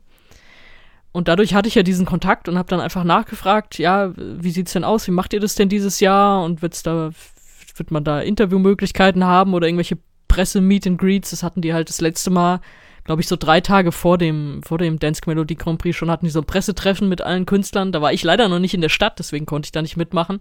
Aber deswegen habe ich gefragt, macht ihr sowas? Und dann haben die gesagt, oh, schön, dass du dich meldest, schön wieder von dir zu hören. Und klar, dann nehmen wir dich mit auf in, äh, in unsere Newsletter zu der Show und so weiter. Und dann habe ich halt auch diese Einladung dann gekriegt, so ja, ihr könnt euch wieder akkreditieren und könnt ihr dann alles irgendwie online machen. Und am Ende war es dann so, dass sie gesagt haben, okay, ihr könnt die Generalprobe live verfolgen, was ziemlich geil war, nachmittags. Und das habe ich dann gemacht. also das war zur Fußballzeit und ich habe mir dann aber wirklich die dänische Generalprobe angeguckt.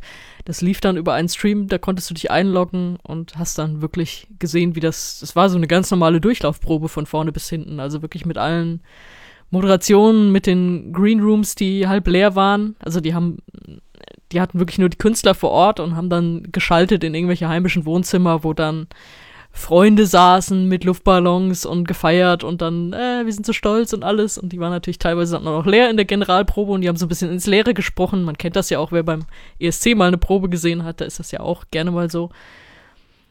Und das einmal komplett durchgelaufen, tatsächlich auch mit, also es waren acht Acts. Beim letzten Mal war es zehn, sie haben es sie haben's, sie haben's reduziert. Einfach alles sozusagen einmal durchlaufen lassen, aber die Songs jeweils zweimal. Also die Künstler dürfen dann ihre Songs einfach zweimal hintereinander, so in, im Ablauf halt, du weißt, siehst ja, dann bleiben die Moderatoren mal wieder stehen, kriegen wieder irgendwas aufs Ohr und ach ja, ach ja, okay, ja, dann machen wir es so und ah, jetzt das als nächstes, also wirklich so, wirklich das Probenfeeling, aber in einem Show durchlaufen. Dann die Künstler aufgetreten und nach dem Auftritt hieß es dann so, okay, ähm, alles wieder auf Anfang und dann machen wir hier den Song jetzt einfach nochmal. Das war bei allen acht Acts dann so. Und sie haben es ja später dann so gemacht, wie es auch im letzten Jahr, dass sie eine Top 3 gewählt haben und die sind dann nochmal aufgetreten. Und das war auch in der Probe schon mit drin. Also sie haben dann so eine fiktive Top 3 gebildet und daraus am Ende dann auch einen fiktiven Sieger gekürt. Also einmal wirklich alles durch. Das ging auch ziemlich lang, dadurch, dass sie halt doppelt auch aufgetreten sind. Ich glaube, am Ende die Show an sich war so knappe zwei Stunden lang. Dadurch war die Generalprobe natürlich so an die drei Stunden. Aber das, das war ganz cool hier einfach mit, mit Kopfhörern und diesen, diesen Bildern, wie sie dann noch die letzten Sachen irgendwie schrauben an der Show, das zu sehen. Das fand ich super spannend. Also das war, das war eine geile Gelegenheit, das zu sehen. Und ähm, ich klopfe mir mal selber auf die Schulter. Ich habe dir ja danach, als ich die Generalprobe gesehen habe, quasi alles, was später passiert ist, schon per WhatsApp geschickt. Genauso ist es dann auch eingetreten. Aber dann, dann hast du schon mal so ein gutes Gefühl für alles, was später kommt.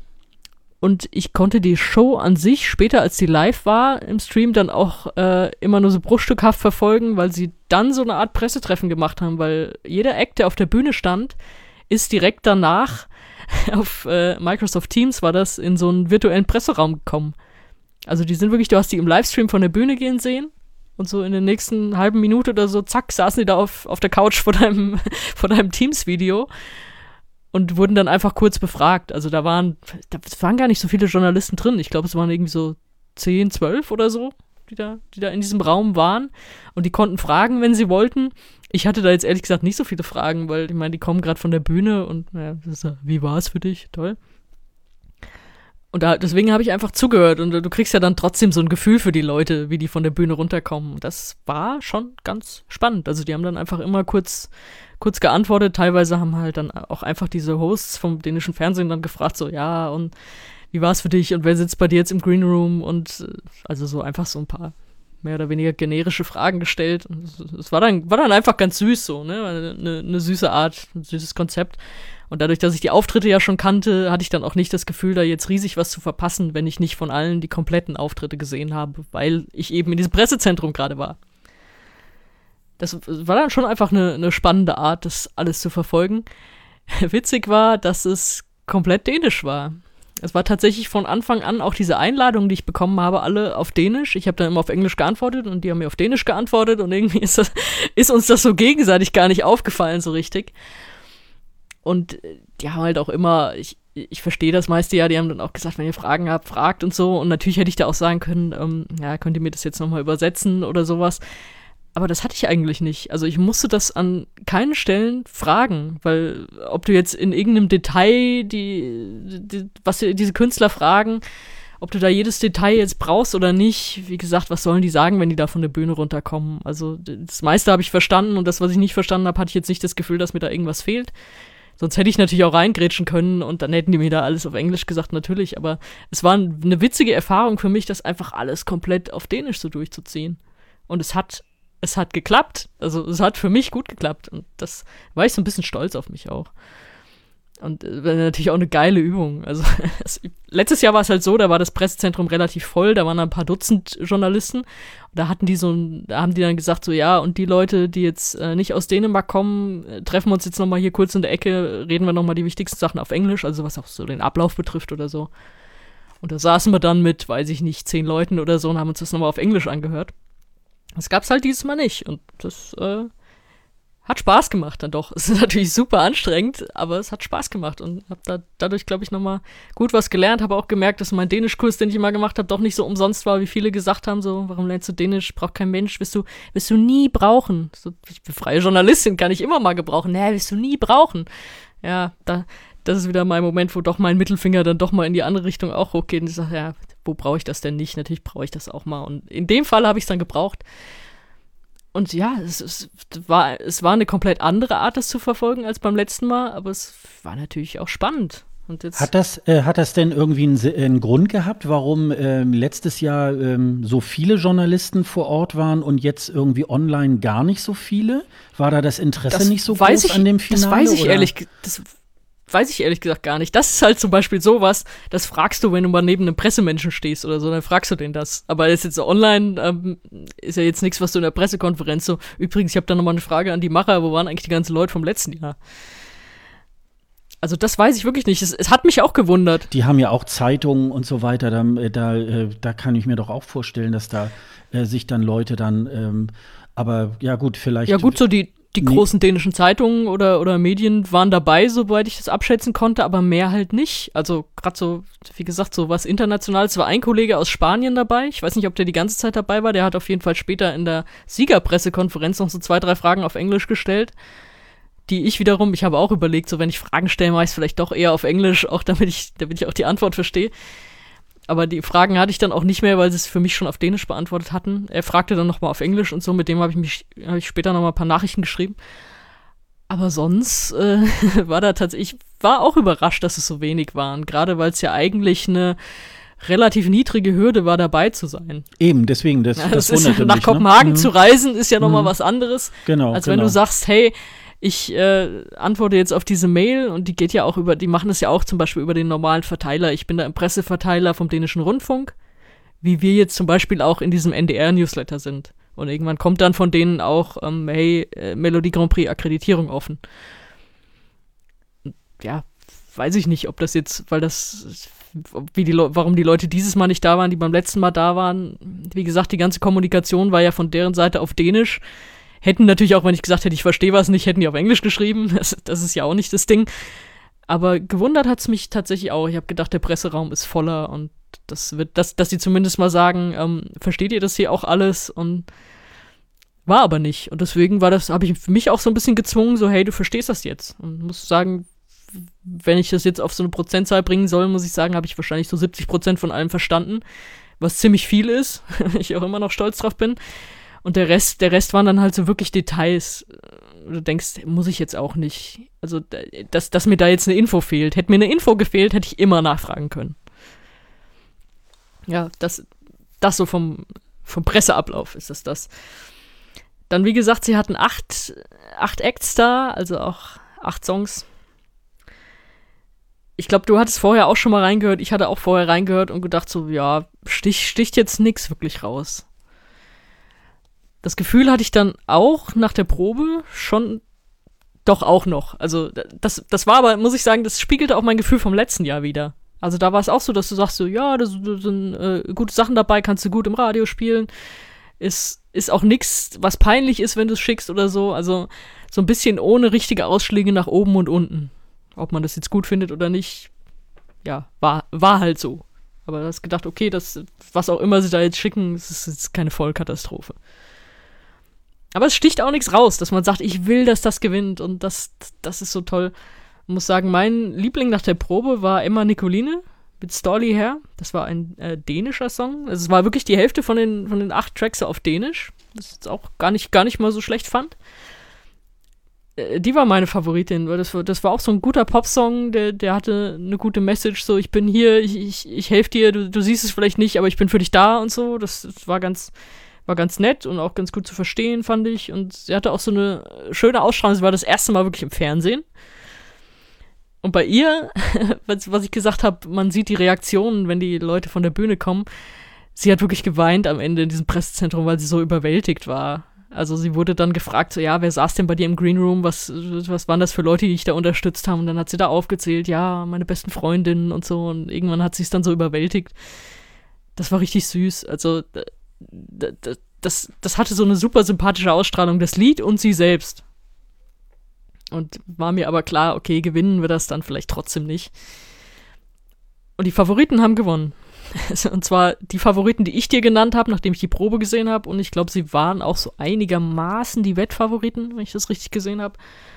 Das war ein äh, Duo namens Feu au Flamme mit auch einem dänischen Song. Das ist auch schön, dass wir mal wieder das Dänisches äh, singen. Und der Song heißt Övers på hinen, was so viel heißt wie, es ist eine total komische Übersetzung, es ist auch komisch auf Dänisch, aneinander üben. Oder es ist sogar, auf Dänisch ist es sogar reflexiv, uns aneinander üben. ähm, ich habe dir am Anfang nach der Probe geschrieben, ich glaube, das wird gewinnen, aber mir ist es ein bisschen zu trashig. Das bleibt auch dabei, das ist auch immer noch so ein bisschen meine Meinung. Aber es hat auch irgendwie so was richtig Schönes, so ein richtig schönes 80er-Flair. Also es, es ist bunt, es hat diese Trash-Melodie, dann kommt aber dieses, was ja doch irgendwie frisch ist, so dieses, dieser dänische Gesang, den man jetzt auch nicht so gewohnt ist. Also es ist auf jeden Fall so ein, so ein Farbtupfer und ich muss sagen, ich, ich habe das wirklich, als ich es dann ein paar Mal gesehen habe, da sind wir wieder bei, wie oft sieht man es am Ende wirklich, aber doch, ich fand das dann doch irgendwie, das hatte einen Coolness-Faktor. Und das ist, das ist ein Duo, das äh, besteht aus einem, der hauptsächlich Musik macht und der auch den Song geschrieben hat, äh, der Lauritz Emanuel. Und der hat als äh, Kollegen und mehr oder weniger Frontmann, der so äh, hauptsächlich auch das, äh, den Sängerpart übernimmt, Jesper Groth, das äh, ist auch ein Schauspieler. Also den wenn ich irgendwann mal hoffentlich mit denen spreche, werde ich ihn fragen, ob er eher ein singender Schauspieler oder ein schauspielernder Sänger ist. So wie Grönemeyer, ne? So. ja, ja gut, bei dem hat sich so ein bisschen umgedreht dann auch irgendwann. Aber also er ist der bekanntere in Dänemark von diesen beiden. Und die haben sich, die haben sich irgendwann letztes Jahr zusammengetan im Sommer. Es gibt zwei Singles von ihnen schon auch auf Dänisch, die ich besser finde als den ESC-Beitrag. Das ist immer so, man denkt, ah, schade, dass ihr nicht mit dem oder dem fahrt. Aber da habe ich mich so ein bisschen reingehört und finde das irgendwie trotzdem cool, weil das hat so eine Liebe für 80er, für Trash-Beats, für was Buntes und auch so für dieses 80er Überdrehte. Also eins dieser Musikvideos von ihnen sieht so ein bisschen aus, als würden sie Modern Talking verarschen oder wenn jemand noch diesen, diesen Film kennt, in dem Hugh Grant mal so einen abgehalfterten Popstar aus den 80ern gespielt hat. Und diese, diese Rückblenden auf diese, auf diese 80er-Zeit. So wirkt das. Und das hat auch irgendwie was Cooles und was Witziges. Deswegen hat es mich am Ende nicht ganz überrascht, dass die gewonnen haben. Was mich wiederum überrascht hat, dass die so knapp gewonnen haben. Weil, wie schon erwähnt, es wurde eine Top 3 gebildet. Diese Top 3, also waren für Flamme, waren halt, äh, waren da drin natürlich. Und äh, Jean-Michel war der, der Zweitplatzierte am Ende mit Beautiful, hieß sein Lied. Das fand ich auch gut. Ich fand ihn besser als den Song. Also der Song war mir ein bisschen zu generisch. Er strahlt, strahlte was richtig Cooles aus. Also er konnte wirklich was und man hat gedacht, ah, wenn du noch ein bisschen besseren Song hättest, Mensch. Und äh, der hatte am Ende für Flamme hatten 37 Prozent am Ende in den, äh, in den Votes in den Top 3. Also war komplett Zuschauer, die das entschieden haben. Und er hatte 34. Also er war richtig, richtig knapp dran. Und ja, ich glaube aber trotzdem, dass sie es richtig entschieden haben, weil wie gesagt, der andere Song, der hat einfach mehr Ausstrahlung. Und äh, dritter war ein, ein Duo, Chief One und Thomas Buddenschön, auch mit einem dänischen Lied, äh, Heut Overs Kiernen. Die hatten 29 Prozent, die waren also auch gar nicht so weit weg. Für die hatte ich am Ende kein Gefühl mehr übrigens, weil die haben das Fake-Voting in der Generalprobe gewonnen. Das heißt, sie sind in der Generalprobe erst zweimal im normalen Durchlauf aufgetreten, dann zum dritten Mal, weil sie in den Top 3 waren und am Ende der Show nochmal, weil sie ja der Fake-Winner waren. Und dann habe ich die in der richtigen Show zum fünften Mal gesehen und habe gedacht, okay, dass mir das jetzt gefällt, das ist äh, einfach kein Maßstab mehr. Aber die kamen scheinbar auch ganz gut an und waren ja mit 29 Prozent am Ende dann auch nicht so weit weg. Ja, ansonsten war so die Übersicht, ähm, Mike Trump war ganz lustig, das, äh, der, der, ist ja wirklich in den 70ern mal für Dänemark aufgetreten mit einem 70er-Song und ist jetzt inzwischen so ein Altrocker. Ich weiß nicht, ob man ihn mal mit Juan aus Norwegen bekannt machen kann. Vielleicht können die so eine, so eine Supergroup aus skandinavischen Altrockern machen. Das war ganz witzig, aber es war mir eigentlich auch klar, dass, dass der damit nicht gewinnen kann. Und die Cosmic Twins, die, glaube ich, so ein, so ein kleiner Fan-Favorite waren vorher, so zwei äh, zwei junge Männer zu Zwillinge. Es war auch so ein bisschen ein Hase- und Igel-Auftritt. Ich weiß gar nicht, ob das so beabsichtigt war, aber du hast dann erstmal den einen lange gesehen und der stand da alleine auf der Bühne. Hast du den anderen gesehen, alleine lange? Und man fragte sich so, ist das, ist das jetzt wieder der oder ist das der andere? Und es war so ein bisschen, fand ich nicht gut choreografiert. Und die hatten auch super dünne Stimmchen. Das war schade. Also, weil man hat gedacht, okay, das ist so ein bisschen Schmiss hatte der Song, aber die haben sich sofort disqualifiziert mit ihren dünnen Stimmen. Das war sehr schade. Und also ging scheinbar dann auch den Zuschauern so und ja, sind ja auch nicht, nicht mal in die Top 3 gekommen, obwohl sie eigentlich einigermaßen hoch gehandelt waren vorher. Ja, sonst was, wie ich schon gesagt habe, so ein äh, nettes Feld und ja, am Ende wahrscheinlich doch auch, also ich hätte, hätte mich gefreut für Emma Nicoline, aber es war dann wahrscheinlich doch der logische Gewinner dieses dieses Duo da am Ende. Und die waren zum Beispiel, als sie im, im Presseraum waren nach ihrem ersten Auftritt, dass sie, dass sie einfach äh, total euphorisiert waren und gesagt haben, oh, hoffentlich können wir gleich nochmal auftreten, hoffentlich können wir gleich nochmal auftreten, hoffentlich sind wir in den Top 3 und dann stehen wir gleich nochmal auf der Bühne. Ja. Das, das, ist natürlich auch ein guter Spirit, den man dann so einfängt. Die sind in der Top und, 3 dann ja. auch nochmal ähm, äh, noch aufgetreten, ne? Genau. Mhm. Die haben dann äh, jeder noch einmal ist jeder noch einmal aufgetreten. Und das letzte, was mir jetzt noch einfällt, was natürlich auffällig war, es war wieder mit Orchester. Also, also wirklich eigentlich wenige Leute da. Sie haben es auch äh, in, in ihrer DR-Bühnen gemacht, also da in diesem, diesem ja, Komplex vom dänischen Rundfunk. Es war diesem, diesmal nicht in der Zehntausender-Halle. So geil wie die Bühne beim letzten Mal aussah, aber dieses Mal war es halt eher, ich glaube, Irving hat es geschrieben in seiner Rückschau, dass es so schlauchartig war. Also es war einfach so, so ein viel kleineres Studio mit Screens äh, am Rand. Da wurden dann auch Zuschauer so zugeschaltet und so, dass es so ein bisschen Atmosphäre gab, aber schon alles deutlich kleiner. Aber sie hatten wieder ein Orchester, wie auch im letzten Jahr. Und das ist ja immer irgendwie süß. Also das, das, das bringt ja so ein, so ein Flair rein, was beim ESC, wie du es schon gesagt hast, längst verloren ist. Dadurch, dass es da lange abgeschafft ist. Ist, finde ich, für die Show super schön. Frage ich mich dann aber am Ende, fehlt dann was, wenn am Ende beim richtigen ESC kein Orchester da ist und man hat es aber im Vorentscheid mit Orchester gesehen. Fehlt mir da was oder fehlt mir da nichts? Kommt dann auch immer auf den Gewinner an und, und wie sehr das halt, äh, wie sehr das überhaupt aufgenommen wurde, das Orchester in die Performance. Ob da jetzt so ein paar Streicher im Hintergrund oder ob das richtig mit Gas gibt. Ähm, für die Show super. Für später weiß ich nicht. Aber das, das war halt auch noch auffällig, also dass sie das weiter durchgezogen haben. Ähm, doch, hat mir in der Show an sich super gefallen. Und jetzt bin ich gespannt, weil du hast natürlich gesagt, du hast es äh, nicht gesehen, ob du erstens noch Fragen dazu hast und zweitens will ich natürlich von dir auch wissen, wie du den Siegertitel findest, weil ich glaube, so hoch gerankt wird er gerade nicht in äh, sowohl Wetten als auch Community. Aber ähm, sag mal, was du darüber denkst. Ja, erstmal habe ich mich äh, gefragt, ob die beiden das jetzt ernst meinen oder ob das dann doch eher so ein bisschen, äh, ja, sie spielen da eine Rolle und sie, sie sehen das, sie, sie machen das so ironisch irgendwie halt so, hey, wir machen jetzt äh, uns über die 80er Jahre lustig. Also die Auf, bei, auch der Sänger hat ja da auch dieses, dieses äh, lila Jäckchen und dann hat er so eine Buntfaltenhose irgendwie an und das ist ja schon irgendwie schwer 80er Jahre. Ich finde es ein bisschen too much. Also ähm, äh, im Moment wird ja so, so, so getan, so, äh, ja, äh, man, man kopiert das jetzt so, weil zum Beispiel im letzten Jahr Daddy auch so mit so, äh, mit so, mit so Elektropop und so weiter daherkommt. Ich glaube, es ist einfach jetzt im Moment so ein, so ein Zeitgeist. Also ich weiß so, damals in den 80er Jahren waren die 50er so angesagt und jetzt ist es, glaube ich, im Moment, ähm, dann macht man halt Musik, die sich wie ein, wie ein 80er-Jahres-Song anhört. Aber das ist, glaube ich, so ein bisschen wie in der Mode, ähm, auch wenn man so Trends äh, nochmal wieder neu aufleben lässt. Man muss es schon auch ein bisschen so ähm, auf die heutige Zeit trotzdem so anpassen. Und dafür ist mir das ein bisschen äh, zu original, sage ich jetzt mal. Und äh, was ich natürlich, äh, klar, ähm, als ESC-Fan irgendwie immer äh, klasse finde, ist, wenn natürlich so ein Land auch mit seiner Landessprache irgendwie antritt. Und das, äh, da gibt's mit Sicherheit von mir irgendwie mindestens zwei Punkte dazu, ähm, wo ich so denke, ja. Aber ich glaube, ja, ich glaube, Finale wird schwierig, glaube ich. Das ähm, finde ich jetzt ein bisschen. Der, der, äh, was hast du ja gesagt, äh, Chief One und äh, Thomas Butenschön, die, das war so, das war vom Song her äh, so ähnlich und dieses Beautiful war halt so, ja, typischer Pop, ne? Also das war so, ähm, ja, das, was Dänemark sonst immer so bringt. Insofern machen sie mal was anderes, aber so im, im Gesamt. Ähm, Jahrgang, glaube ich, ähm, ja, eher unterdurchschnittlich. Ich äh, komme jetzt mal mit einem Hot Take. Ich glaube, die Jurys werden das killen. Ich glaube, dass es schon ein Publikum findet. Das ist ja jetzt auch nicht, äh, nicht.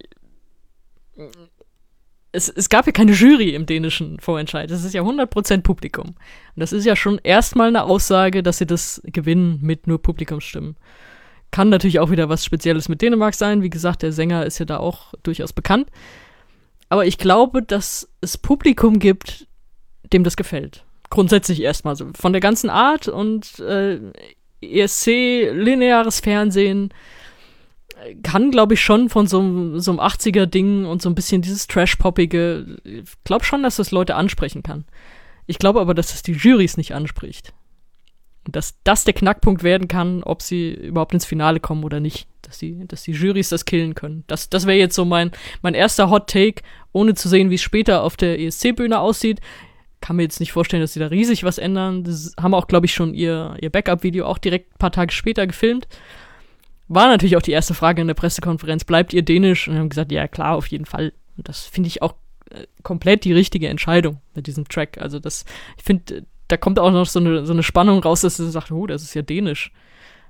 Und wenn ich denke, wie sperrig schon allein die Übersetzung jetzt aufs Deutsche ist, dann will ich nicht wissen, wie sperrig dann englische Übersetzung wäre. Also hat das seinen Charme durch das Dänische. Das äh, finde ich dann auch gut. Ja, äh, was mich jetzt hier abschließend zu meiner Arbeit dann noch ein bisschen ärgert, ich hatte eigentlich einen Interviewtermin mit denen am Sonntag, also am Tag danach. Und dann stellte sich raus, dass sie sich wohl ein bisschen übernommen haben, mit Interviewterminen zu planen und gesagt, können wir das verschieben und das wird jetzt heute leider doch nichts.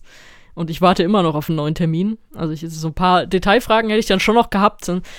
Vielleicht hätte ich die dann auch in der Pressekonferenz gestellt, aber ich dachte, komm, ich habe morgen meinen Interviewslot und da kann ich mit denen nochmal in Ruhe reden, wenn die vielleicht auch selber ein bisschen, bisschen runtergefahren sind von diesem, oh, wir haben gerade gewonnen und jetzt alles so aufregend, sondern das das ist einfach, dass man das mal in Ruhe dann bereden kann. Das hat leider noch nicht geklappt. Ich hoffe, das holen wir noch irgendwie nach. Als ja doch so ganz, ganz spannende Personen sind eigentlich. Und ich höre nicht auf zu reden, merke ich gerade. Aber ähm, Dänemark hat das gleiche gemacht wie im letzten Jahr. Sie schicken einfach wieder ein Duo. Und ich finde, dieser, dieser Duo-Trend, der ist ja komplett durch. Es werden ja im letzten Jahr, soweit ich weiß, nur belarussische Beitrag. Die waren, glaube ich, auch ein Duo, standen zu dritt auf der Bühne, wenn ich es jetzt nicht komplett falsch im Kopf habe.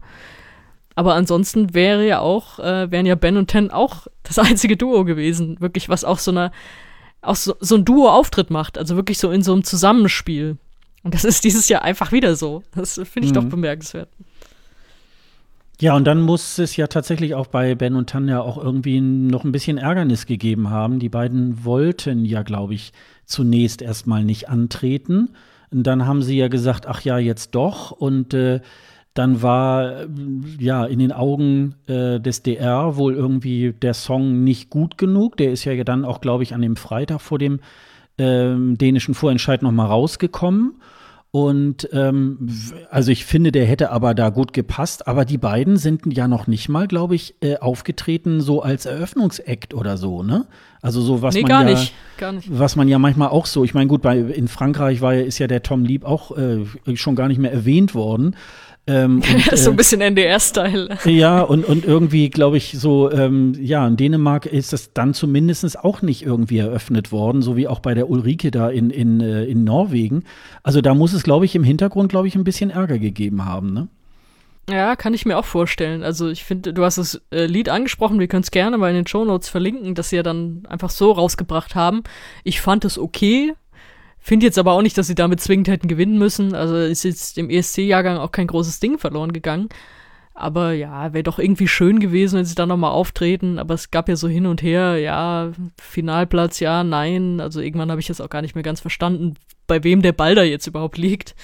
Und gut, am Ende sind sie nicht aufgetreten. Nein, sie waren kein Eröffnungsakt und es wurde nur vor der, ich glaube, es war vor der Verkündung des Siegers also war vor irgendeiner der Verkündungen, wurde kurz eingespielt, so Rückblick auf das letzte Jahr und hier unsere Sieger vom letzten Jahr, äh, Benetton, einfach nochmal so geze gezeigt und erwähnt und damit war es das dann aber auch. Also wirklich, also man könnte es schon fast als lieblos und mehr so Chronistenpflicht, äh, von wegen jetzt kommt, kommen hier gleich die Nachfolger von den beiden.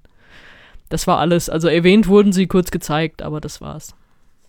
Ja, die beiden machen ja eh so ein bisschen so gefälligeren Pop irgendwie. Da gab es ja, glaube ich, vor Weihnachten, glaube ich, äh, haben sie ja noch so einen Song raus, den fand ich jetzt auch nicht so schlecht, aber ähm, ja, ist jetzt auch äh, tatsächlich jetzt nicht eine neue Erfindung in der Musikgeschichte. Äh, äh ähm, ja, wahrscheinlich haben sie da am Anfang das ein bisschen äh, strategisch falsch angepackt, indem sie das irgendwie erstmal ausgeschlagen haben und dann äh, hätte es da vielleicht noch eine Tür gegeben, um jetzt zu sagen, ihr kriegt eine Wildcard und äh, dürft noch mal antreten oder so. Ne? Das äh, gut ist dann ähm, auch müßig. Äh, das werden wahrscheinlich nur die Beteiligten wissen, was da wirklich die Wahrheit gewesen war. Aber das, das ist mir in dem in dem Falle nur noch mal irgendwie so aufgefallen. Es wurde auch so ein bisschen noch noch mal so ein zwei Tage hochgeschrieben, äh, hochgeschrieben äh, in in diversen ESC-Blogs und so weiter. Deswegen ist mir das jetzt da tatsächlich im Rahmen des äh, dänischen Vorentscheids noch mal irgendwie so ähm, aufgefallen. Ja, wie gesagt, ich habe irgendwann den Faden verloren, bei wem da jetzt ein Ball liegt und mhm. wer da mhm. jetzt gerade wen irgendwie hängen lässt. Naja, das war ja auch Fakt, mehr so Fakt ist, sie sind halt einfach nicht, mhm. ja, sind halt einfach nicht dabei gewesen. Schade. Mhm. Ja, aber das, äh, okay, dann äh, ist das ja. Und du hast schon mal so einen kleinen Vor Vorgeschmack, wie so ein, wie so ein äh, so online äh, journalistisch arbeiten irgendwie bei so einem äh, ESC-Event irgendwie halt äh, stattfinden könnte. Das ist natürlich dann auch irgendwie ganz, ganz interessant. Ja, ne? Funktioniert, kann ich nur es, sagen. ja, genau, es funktioniert. ja, ähm, und Jetzt machen wir es mal ein bisschen im, im Schnelldurchlauf. Äh, zum einen äh, hat es auch in diesem äh, Super Saturday, das war eigentlich ganz schön, weil ähm, da kam einem dann so ein bisschen auch die Zeitverschiebung auch äh, zugute. Denn äh, die, ähm, äh, denn Estland ist uns äh, stundenmäßig eine Stunde voraus. Und deswegen konnte man schon um 18.30 Uhr dann am 6. März das äh, Finale des Esti Laul ähm, äh, begutachten. Das war mittlerweile schon die 13. Ausgabe. Und ähm, die machen das eigentlich ähm, wie ein ESC mit diesem Gedeck irgendwie zwei Halbfinals und äh, dann ein Finale. Die beiden Halbfinals waren dann an einem Donnerstag und äh, an dem darauffolgenden Samstag. Dann gab es eine kleine Pause und am 6. März gab es dann halt die ähm, dann das Finale. Ähm, ja, es sind ähm, einige der Favoriten auch äh, tatsächlich äh, nicht weitergekommen. Also ich darf da zum Beispiel nur, wie hieß sie denn nochmal, die ähm, Helisa mit, ähm, ich weiß nicht, Six oder so hieß das irgendwie. Äh, die war eigentlich ähm, auch schon sehr äh, hart gesetzt. Dann war ja auch hier die Tanja, die wir noch vom ESC 2014 kennen, mit so einem, ähm, ja, wir Mädels machen einen drauf äh, am Samstagabend und so. Das äh, kam aber auch äh, nur so äh, knapp irgendwie halt rein. Dafür sind aber so Leute wie Koitome, den wir ja noch von, also auch als Internet-Meme natürlich auch kennen. Hauptsächlich. Hauptsächlich beim ESC 2018, glaube ich. Mit der Laura, die ja schon nach äh, Finnland geflüchtet ist und dort irgendwie ihr Glück versucht hat beim Vorentscheid ähm, und da aber auch nicht weitergekommen ist. Dann Ivo Lina, der ist, glaube ich, glaube 1996, glaube ich, für Estland mal angetreten. Da waren aber auch so Leute wie Juri Putzmann, der übrigens äh, dann in diesem zweiten äh, Finale auch so, sogar den ersten Platz gemacht hat. Den hätte ich eigentlich ganz gerne gesehen. Naja, und im letzten Jahr war es ja so, dass da Uko Soviste äh, für Estland eigentlich hätte antreten sollen. Ähm, und er hat dann eine Wildcard gekriegt und ähm, ja, hat sich auch für das Finale und letztlich ähm, dann auch wieder für den ESC 2021 ähm, äh, wieder äh, qualifiziert. Und da muss ich eigentlich sagen, dafür, dass der Song eigentlich ähm, eher unterdurchschnittlich war ähm, und es da eigentlich äh, in Estland so richtig schöne Songs eigentlich auch gab ähm, sind die eigentlich so ein bisschen unter ihren äh, Möglichkeiten irgendwie im Grunde rausgegangen. Also ähm, wie hast du das jetzt empfunden, äh, mit dass Uko da jetzt noch mal darf und äh ja, also vorab dazu, ich habe immer nur so teilweise was gesehen vom ESC Laul. Also wie gesagt, das Finale war ja am dänischen Tag. Deswegen äh, hatte ich so ein bisschen äh, vorab mir mal in die Halbfinals reingeschaut und wusste so ein bisschen, was da so stattfindet und hatte so gehofft, dass Juri Bootsmann das gewinnt mm, das hätte ich nochmal noch mal zeigen kann, wie cool er wirklich ist nach diesem verunglückten Auftritt 2016 mit einem eigentlich starken Song, den sie äh, visuell komplett verkackt haben. Hätte ich mich gefreut mit so einem, ja, doch eher coolen Song, dass er da einen coolen Auftritt auch wirklich hinlegen kann. Mit, ja, auch in Landessprache sogar. Und da, deswegen, das ist erstmal der erste Minuspunkt, dass er das nicht gewonnen hat.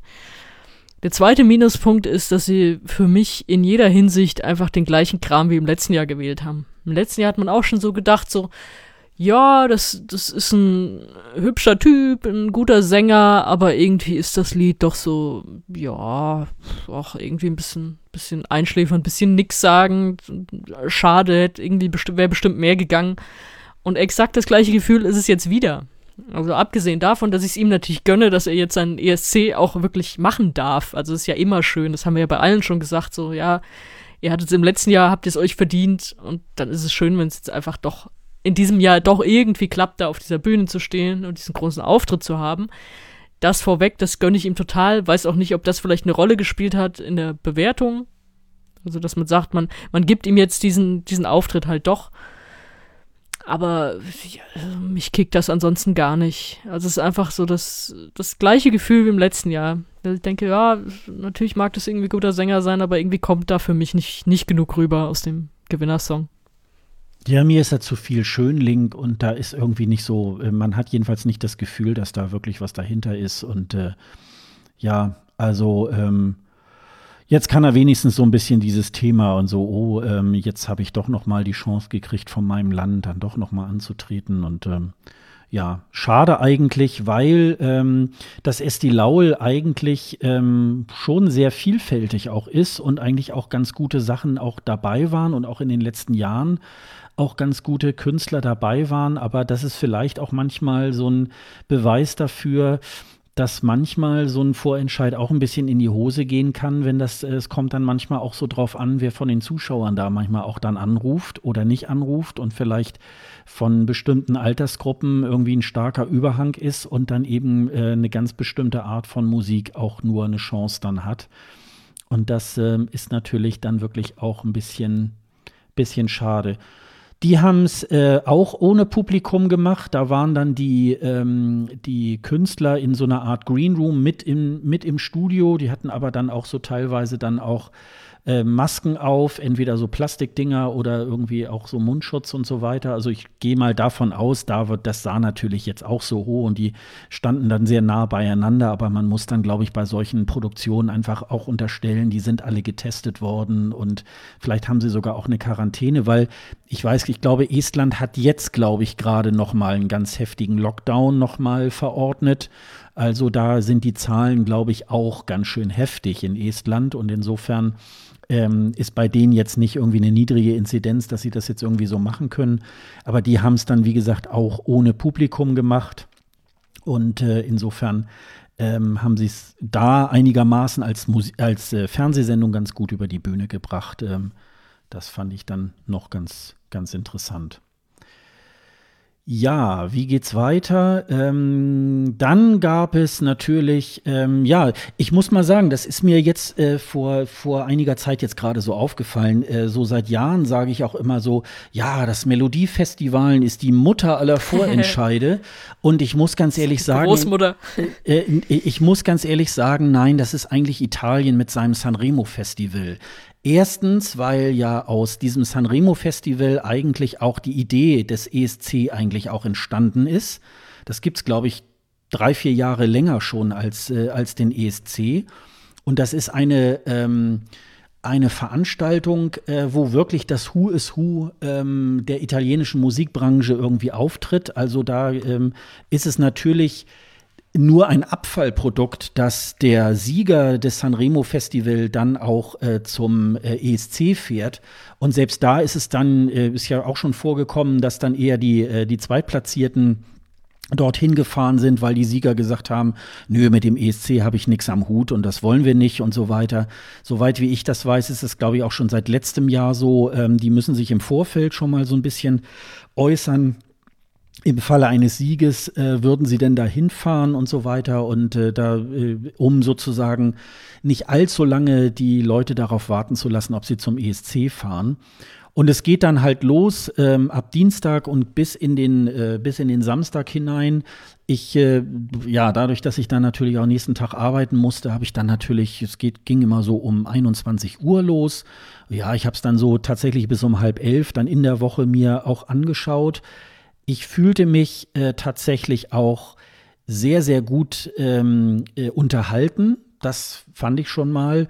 Und am Freitag habe ich natürlich so gedacht, so, das ziehst du jetzt mal durch, weil ich äh, letztes Jahr auch schon so vollmundig gesagt habe, das will ich unbedingt äh, mir bis zu Ende angucken. Und dann bin ich dann wirklich tatsächlich um halb zwölf dann irgendwie so eingeknickt. Und dieses Jahr habe ich so gedacht, das musst du dir irgendwie halt anschauen. Abgesehen, dass ich eigentlich ähm, mit dem Sieger, also ähm, der jetzt letztendlich dann auch äh, zum ESC fährt, jetzt nicht so ganz hundertprozentig äh, übereinstimme, habe ich aber trotzdem, äh, finde ich trotzdem, dass äh, die Sanremo Festival ein enorm tolles ähm, äh, äh, Ereignis war. Wir haben da sozusagen auch eine alte Bekannte, die sich letztendlich nachher in diesem in dieser Top 3 dann wiedergefunden hat, nämlich äh, Francesca Michelin, die wir von, vom ESC 2016 kennen. Da ist sie noch alleine. Im Gärtner-Outfit. Im Gärtner-Outfit und hier ist sie äh, zusammen mit dem Gärtnerinnen-Outfit. Ja, mit dem äh, Sänger Fedes äh, angetreten. Ähm, auch mit einer ganz äh, tollen Nummer. Ähm, die haben das noch mal so ein bisschen äh, in den, an den einzelnen Tagen ihren Auftritt noch mal so ein bisschen variiert. Ähm, ich weiß nicht, wann das war. Ich glaube Dienstag, Mittwoch irgendwie. Äh, da hatten, standen sie beide vor so Mikrofonständern und der war dann mit so einer mit so einer äh, Stoffschleife waren waren diese beiden Mikrofonständer miteinander verbunden, um dann sozusagen diesen Liebessong dann noch mal so ein bisschen äh, nach vorne zu bringen. Fand ich ganz toll. Dann war noch der ähm, Ermal Meta, den wir auch vom ESC 2018 kennen. Der ist dort ähm, angetreten äh, mit einem mit anderen Kollegen. Ähm, äh, und wie gesagt, die Gruppe Maneskin, äh, City e Bueno, das ist so eine, so eine Rockband, ähm, noch relativ jung. Und die, äh, die gehen jetzt nach Rotterdam. Fand ich so, ja, so wie ganz okay. Ähm, so in die, in die Richtung geht ja auch der Beitrag aus Finnland. Ähm, der hat mich, äh, so was das Genre angeht, äh, da tatsächlich ein bisschen mehr angesprochen. Aber trotzdem ist es so, dass ich, ähm, dass ich trotzdem enorm gut äh, unterhalten worden bin. Letztendlich auch ähm, äh, Amadeus, ähm, der ja auch gleichzeitig der, der künstlerische Leiter dieser Veranstaltung war, hat erneut durchs äh, Programm geführt. Ähm, und der hat das auch äh, sehr toll gemacht und zusammen mit dem Entertainer äh, Fiorello ähm, hat er zusammen äh, die Moderation gemacht. Und der war irgendwie auch ganz unglaublich. Da war an dem einen Tag irgendwie, da hat er bei so einer äh, Rockband, hat er eben halt da auch so in so einer Verkleidung da so mitgemacht, mitgesungen. Und die waren dann irgendwann fertig. Und dann ist er so in seiner Rolle so verharrt. Und dann hat dann der Amadeus so, ähm, wir sind jetzt fertig, du kannst jetzt gehen. Und äh, hat er dann so unter dem Motto, ich kann aber leider nicht. Und dann kamen irgendwann so Bühnenarbeiter, die ihn dann so, so quer so weggetragen haben. Und das war dann noch irgendwie so ganz, äh, ganz witzig. Ähm, und wie gesagt, äh, Sanremo äh, lebt halt auch. Die Künstler treten da auf einer Bühne auf. Das ist auch gar nicht jetzt so wie beim ESC dann noch so mit irgendwie Dekoration, sondern die stehen da und tragen ihren Song vor zusammen mit einem großartigen Orchester. Da wirkt natürlich die Musik noch mal irgendwie ganz, ganz anders. Das Orchester war auch relativ groß, also ähm, das war wirklich so mit Streichern und Gitarre und was, was da alles irgendwie so dazugehört. Und das war schon äh, ganz, ganz großartig und das wird sicherlich nicht mein letzter Sanremo-Abend irgendwie gewesen sein. Also jetzt langsam bin ich da tatsächlich äh, auch schon so angefixt. Ich weiß, dass die Kollegen äh, vom ESC-Schnack zusammen mit Marco vom äh, Merci Cherie Podcast irgendwie auch eine Folge darüber gemacht haben. Die werden das da sicherlich noch mal sehr viel ausführlicher, als ich das jetzt mache, irgendwie ähm, auch noch mal besprechen. Die beiden haben ja tatsächlich von Dienstag bis Samstag äh, auch wirklich bis in die Nacht durchgehalten. Soweit äh, war ich da jetzt irgendwie halt auch nicht. Aber ähm, der Samstag, muss ich sagen, hat sich da wirklich äh, schon schon sehr gut irgendwie angehalten. Und äh, aber du hast es jetzt nicht irgendwie da was gesehen oder so, ne? Das, ähm, da bist du, nee. glaube ich, jetzt nicht zugekommen. Also, ne? mhm. Nee, wenn du sagst, dass das ist eigentlich der äh, Mutter aller Vorentscheide, nee, danke. Also das ist mir viel zu langatmig. Also ich habe es ja letztes Jahr habe ich tatsächlich ein bisschen mehr verfolgt, aber da habe ich mir auch schon gedacht, boah, ey, komm, mach hin. Natürlich ist es auch ein Nachteil, merke ich bei mir, dass ich halt kein Italienisch verstehe oder spreche. Und dadurch, erst, erstens dadurch geht dir was verloren, dann geht dir auch was verloren, dass du, also dass, dass ich in dem Fall weder die Geschichte dieses Festivals kenne, im Sinne von, ich weiß, ach, derjenige, der war doch vor 20 Jahren da, da und da mit eine große Nummer, oder auch nicht so tief drin bin in dieser italienischen Popkultur und daraus irgendwelche Referenzen zu verstehen. Das macht's für Leute wie mich natürlich noch mal schwieriger, dem so lange aufmerksam zu folgen es ist wahrscheinlich als jemand, der das jedes Jahr guckt und äh, aus Italien kommt, Italienisch versteht, wie auch immer, ist das wahrscheinlich eine viel größere Freude. Die sei dann auch jedem gegönnt, aber ich, äh, für mich packe ich das nicht. Und unter der Woche hatte ich tatsächlich nicht die Zeit dazu. Meistens nicht die Zeit dazu, weil ich entweder arbeiten musste oder weil Fußballspiele waren, was auch immer. An dem Samstag, wir haben ihn ja eben schon erwähnt, war dann erstmal Dänemark und damit hatte ich ja auch zu tun mit der Show, mit der PK danach, Meldungen schreiben. Und dann einzusteigen, war mir irgendwie auch zu spät. Also, weil dann hast du ja eigentlich, eigentlich den kompletten Vorlauf schon verpasst. Du hast auf Twitter ganz viele Namen gesehen, gehört, die du dann erstmal zuordnen müsstest. Bis du die zuordnen kannst, ist wahrscheinlich selbst das Sanremo rum. Deswegen habe ich es dann am Ende für mich komplett gelassen. Aber es war so, dass ich Dänemark geguckt habe. Die ganze Nachbereitung mit Pressekonferenz hat ja dann auch nochmal gedauert, bis das vorbei war darüber die Meldungen geschrieben. Dann habe ich noch meine komplette Review über den dänischen MGP geschrieben. Dann habe ich gedacht, komm, jetzt kannst du nicht mehr einsteigen, jetzt spiele ich einfach nur eine Runde Computerspiel. Da habe ich, hab ich noch Hugo Troll Race gespielt. Da bin ich ziemlich gut inzwischen, deswegen hat das Spiel lange gedauert.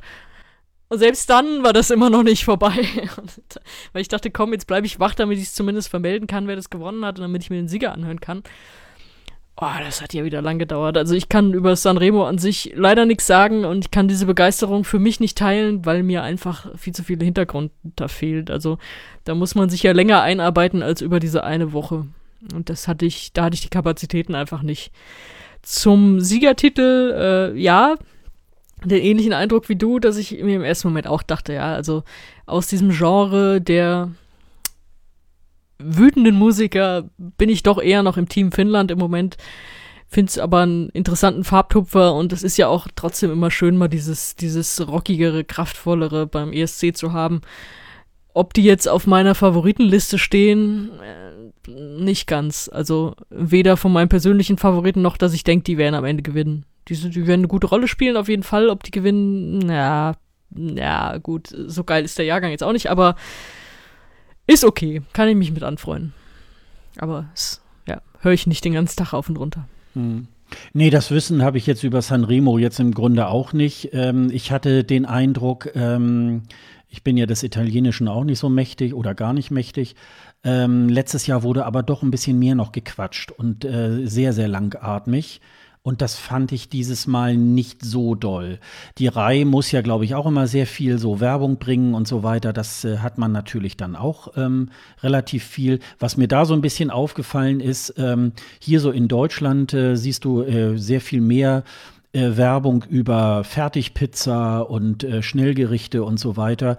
Und in Italien werden halt eher so Zutaten äh, beworben. Das fand ich noch ganz interessant. Also da wurde Mehl und Zucker und so weiter. Ähm, da habe ich so gedacht, ja, da gibt, da ist schon eine andere Tradition. Also das fand ich noch. Also das macht ja, das macht ja auch manchmal so ein bisschen was aus, wenn man mal äh, Fernsehen in anderen Ländern mal guckt und da die Werbung, das ähm, manches ist sehr globalisiert passiert, dass man so denkt, ach ja, das ist einfach nur in die, in die jeweilige Sprache übertragen und da wird auch für, weiß ich nicht, Nescafé oder so irgendwie Werbung gemacht. Und ähm, das war dann schon irgendwie, aber es, ist, es war einfach von der Musik her. Also Italienisch ist halt einfach auch eine schöne Musiksprache. Und ähm, das hört sich schon irgendwie klasse an in, in, der Kombi mit dem, mit, der, mit dem Orchester. Das fand ich einfach irgendwie ganz schön. Mal gucken, wie ich das so in den nächsten Jahren mit Sanremo dann handhaben werde. Mal gucken. Das hängt ja auch immer ein bisschen davon ab, was dann an diesem Wochenende dann tatsächlich auch für Vorentscheide irgendwie am Start sind. Manchmal ist es ja so, dass man Favoriten irgendwie schon im Vorwege hört, wo man denkt, oh, da muss ich mir, glaube ich, mal das, den Vorentscheid dann tatsächlich davor mal dazu angucken, um das nachher auch besser beurteilen zu können. Ja. Um mich nachher ärgern zu können, dass es mein Favorit nicht geschafft hat. Ja, genau, genau. Ja, und dann äh, gab es noch, äh, das war dann in der Woche, das war, ach ja, das war ein Montag. Ähm, da war nicht so ganz klar, in Russland äh, ist ja Little Big angetreten 2020 und man wusste jetzt nicht so ganz, da wurde gerade eine Woche vorher dann bekannt gegeben, ja, es gibt einen Vorentscheid in Russland und äh, ja, Little Big wird auch auftreten, wusste man jetzt irgendwie auch nicht so wirklich, was man ähm, äh, mit dieser Aussage ähm, wirklich anfangen sollte. Und ähm, ja, da gab es so eine ja, die ging, glaube ich, auch schon zwei Stunden äh, mit einer kurzen Unterbrechung. Da gab es einen äh, Vorentscheid, den Namen kann ich jetzt leider nicht aussprechen. Ähm, das ähm, war auch so eine, unser Eurovision, das lief bei One, also das ist so ein, so ein russischer Sender, das ist so halb äh, staatlich, halb privat. Und ähm, dort standen drei Songs äh, zur Verfügung. Ähm, und äh, am Weltfrauentag am 8. März hat dann Manisar gewonnen. Übersetzt heißt das in Englisch äh, Russian Woman oder Women. Und äh, ich glaube, auch da ähm, hat der richtige Song äh, tatsächlich gewonnen. Die beiden anderen äh, waren jetzt auch nicht, nicht so doll. Sie ist dann auch tatsächlich an Start Nummer drei irgendwie angetreten. Äh, erstaunlich war dann in kürzester Zeit äh, hatten wir dann noch mal ein Wiedersehen mit Philipp Kirkorov, der ja eigentlich auch aus Russland kommt und der hat dann noch mal ein neu, äh, also ein, ein äh, rebrushtes äh, Version von seinem äh, ESC-Song äh, von 1995 dann noch mal auf die Bühne gebracht. Ähm, auch Natalia aus Moldau war dann äh, dort wieder zu Gast da war es auch irgendwie, ja, ein proppevolles Studio mit, äh, mit Gästen und da waren dann so in, in äh, das war so eine so halb Green Room, halb so Sondergäste. Da war Kirkorov und Natalia auch irgendwie zu Gast. Dann war irgendwie so ein Captain Iglo, der war dann da irgendwie so mit so einer Kapitänsmütze, so ein älterer Herr. Also das muss wohl so russische Prominenz irgendwie halt gewesen sein. Und äh, Ja, also ich glaube, ähm, das ist ja so eine Crossover-Geschichte, äh, äh, ja, so Rap, äh, bisschen moderner Pop und so weiter. Also es ist so ein bisschen das, was dem Jahrgang in diesem Jahr so ein bisschen fehlt, so eine etwas äh, folkloristischere Note. Ähm, ich sag mal so, selbst die ähm, so aus Ex-Jugoslawien, die, die Beiträge sind halt sehr westlich verpoppt in diesem Jahr. Und da ist dieser, dieser Song von äh, Manissar irgendwie auch ganz, ähm, äh, finde ich, ganz ansprechend. Ähm, was ich ganz interessant fand, äh, Little Big hat wohl äh, tatsächlich von sich aus ähm, abgelehnt, da nochmal anzutreten, weil sie, äh, glaube ich, sozusagen diesen Hype, den sie im letzten Jahr hatten, äh, gar nicht mehr anschließen können. Und das ist ja wahrscheinlich, wenn wir jetzt so mit Blick auf Island nachher nochmal vielleicht nochmal sprechen, ähm, auch vielleicht nochmal so eine interessante Begebenheit, dass äh, vielleicht von sich aus gesagt haben, ja, nee, vielleicht lieber nicht. Und ähm, äh, da können wir jetzt im Moment gar nicht mehr so einen draufsetzen. Also ähm, war ganz interessant. Auch da war wieder russisches Fernsehen mal zu gucken. Auch Herr Putin hat noch was gesagt, soweit wie ich das so äh, äh, äh hören konnte, ging es wohl tatsächlich auch äh, eher um den Weltfrauentag und nicht so sehr ähm, darum, äh, dass Herr Putin jetzt irgendwie bestimmt hat, wer jetzt zum ESC fährt. Äh, so weit geht es da, glaube ich, in Russland jetzt nicht unbedingt. Aber wie gesagt, das war, das war so ein sehr kurzweiliger Montagabend, ähm, den man, wo man sich auch ganz in Ruhe mal so diesen Vorentscheid irgendwie hätte angucken können. Und insofern war das, ähm, war das ganz unterhaltsam. Hast du dir das irgendwie angeschaut oder ähm, nur im Nachgang den, den Song angehört? Also ich habe es nicht geguckt, ich hatte einfach hatte Schicht an dem Abend und konnte es deswegen nicht sehen, äh, mir dann nur die Gewinnerin angeschaut und habe mich geärgert, dass es mir nicht so gut gefällt. Also es ist musikalisch einfach nicht mein Ding. Ich finde natürlich, eine super geile Ausstrahlung und da in ihrem Wonsi und macht da ihr Ding und äh, singt irgendwie auch, es ist ja auch so ein Empowerment-Song, zu dem, also so verstehe ich das. Deswegen dachte ich, das wäre eigentlich, ah, das, das hätte mir jetzt so gerne irgendwie noch besser gefallen. Das, deswegen war ich eher so ein bisschen traurig, dass ich, dass ich da noch nicht so den, den Klick zu diesem Song habe. Kann mir aber vorstellen, dass das was ist, was für mich, je nachdem, wie es inszeniert wird, auch wächst im Laufe so einer ESC-Woche. Dass ich sage, ach, das, das ist irgendwie eine coole Person, der gönne ich, dass, dass, dass sie damit weiterkommt und dass ich mich damit auch irgendwie ein bisschen, bisschen mehr anfreunden kann. Denke ich mal, das, das kann noch kommen. Ich hoffe, dass es noch kommt. Also richtige Gewinnerin, denke ich auch. Und da wir am Ende jeder Folge wieder überlegen, wie nennen wir sie eigentlich, ich bestehe jetzt schon darauf, diese Folge Kirkorov und Captain Iglo zu nennen. Ja, das ist doch gut. Ja, das, das wollte, ich, ich, wollte ich nur mal sagen, bevor es hier wieder verloren geht. Ja, das finde ich gut. Alleine das, die Bilder, die man da im Kopf hat, perfekt. Ja, genau. Dann machen wir das doch. Dann ist das jetzt hier mitgesetzt. Sehr gut. Ja, das kann man dann zu Russland irgendwie auch äh, tatsächlich sagen. Ne? Also und dann äh, kommen wir zum eigentlichen Act. Äh, deswegen nehmen wir ja heute am Sonntag auf, weil gestern Abend dann auch das Finale des äh, Melodiefestivalen äh, war. Am 13.03. natürlich auch äh, Corona-konform, ohne Publikum im letzten Jahr.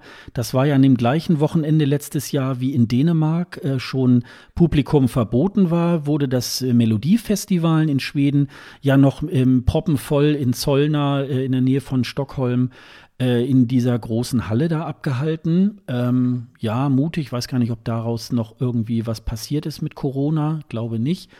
Aber das war naja, das so war ja an dem Wochenende waren ja auch in Deutschland noch Veranstaltungen. Das war, Dänemark war ja noch relativ früh und ich war am Tag nach dem Melodiefestival auch in einem proppenvollen Stadion in Schweden. Also das war einfach, da war Dänemark war sozusagen Wochenende früher als alle anderen. Und gut, Schweden hat es ja sowieso nochmal für sich dann am Ende nochmal ganz anders gelöst.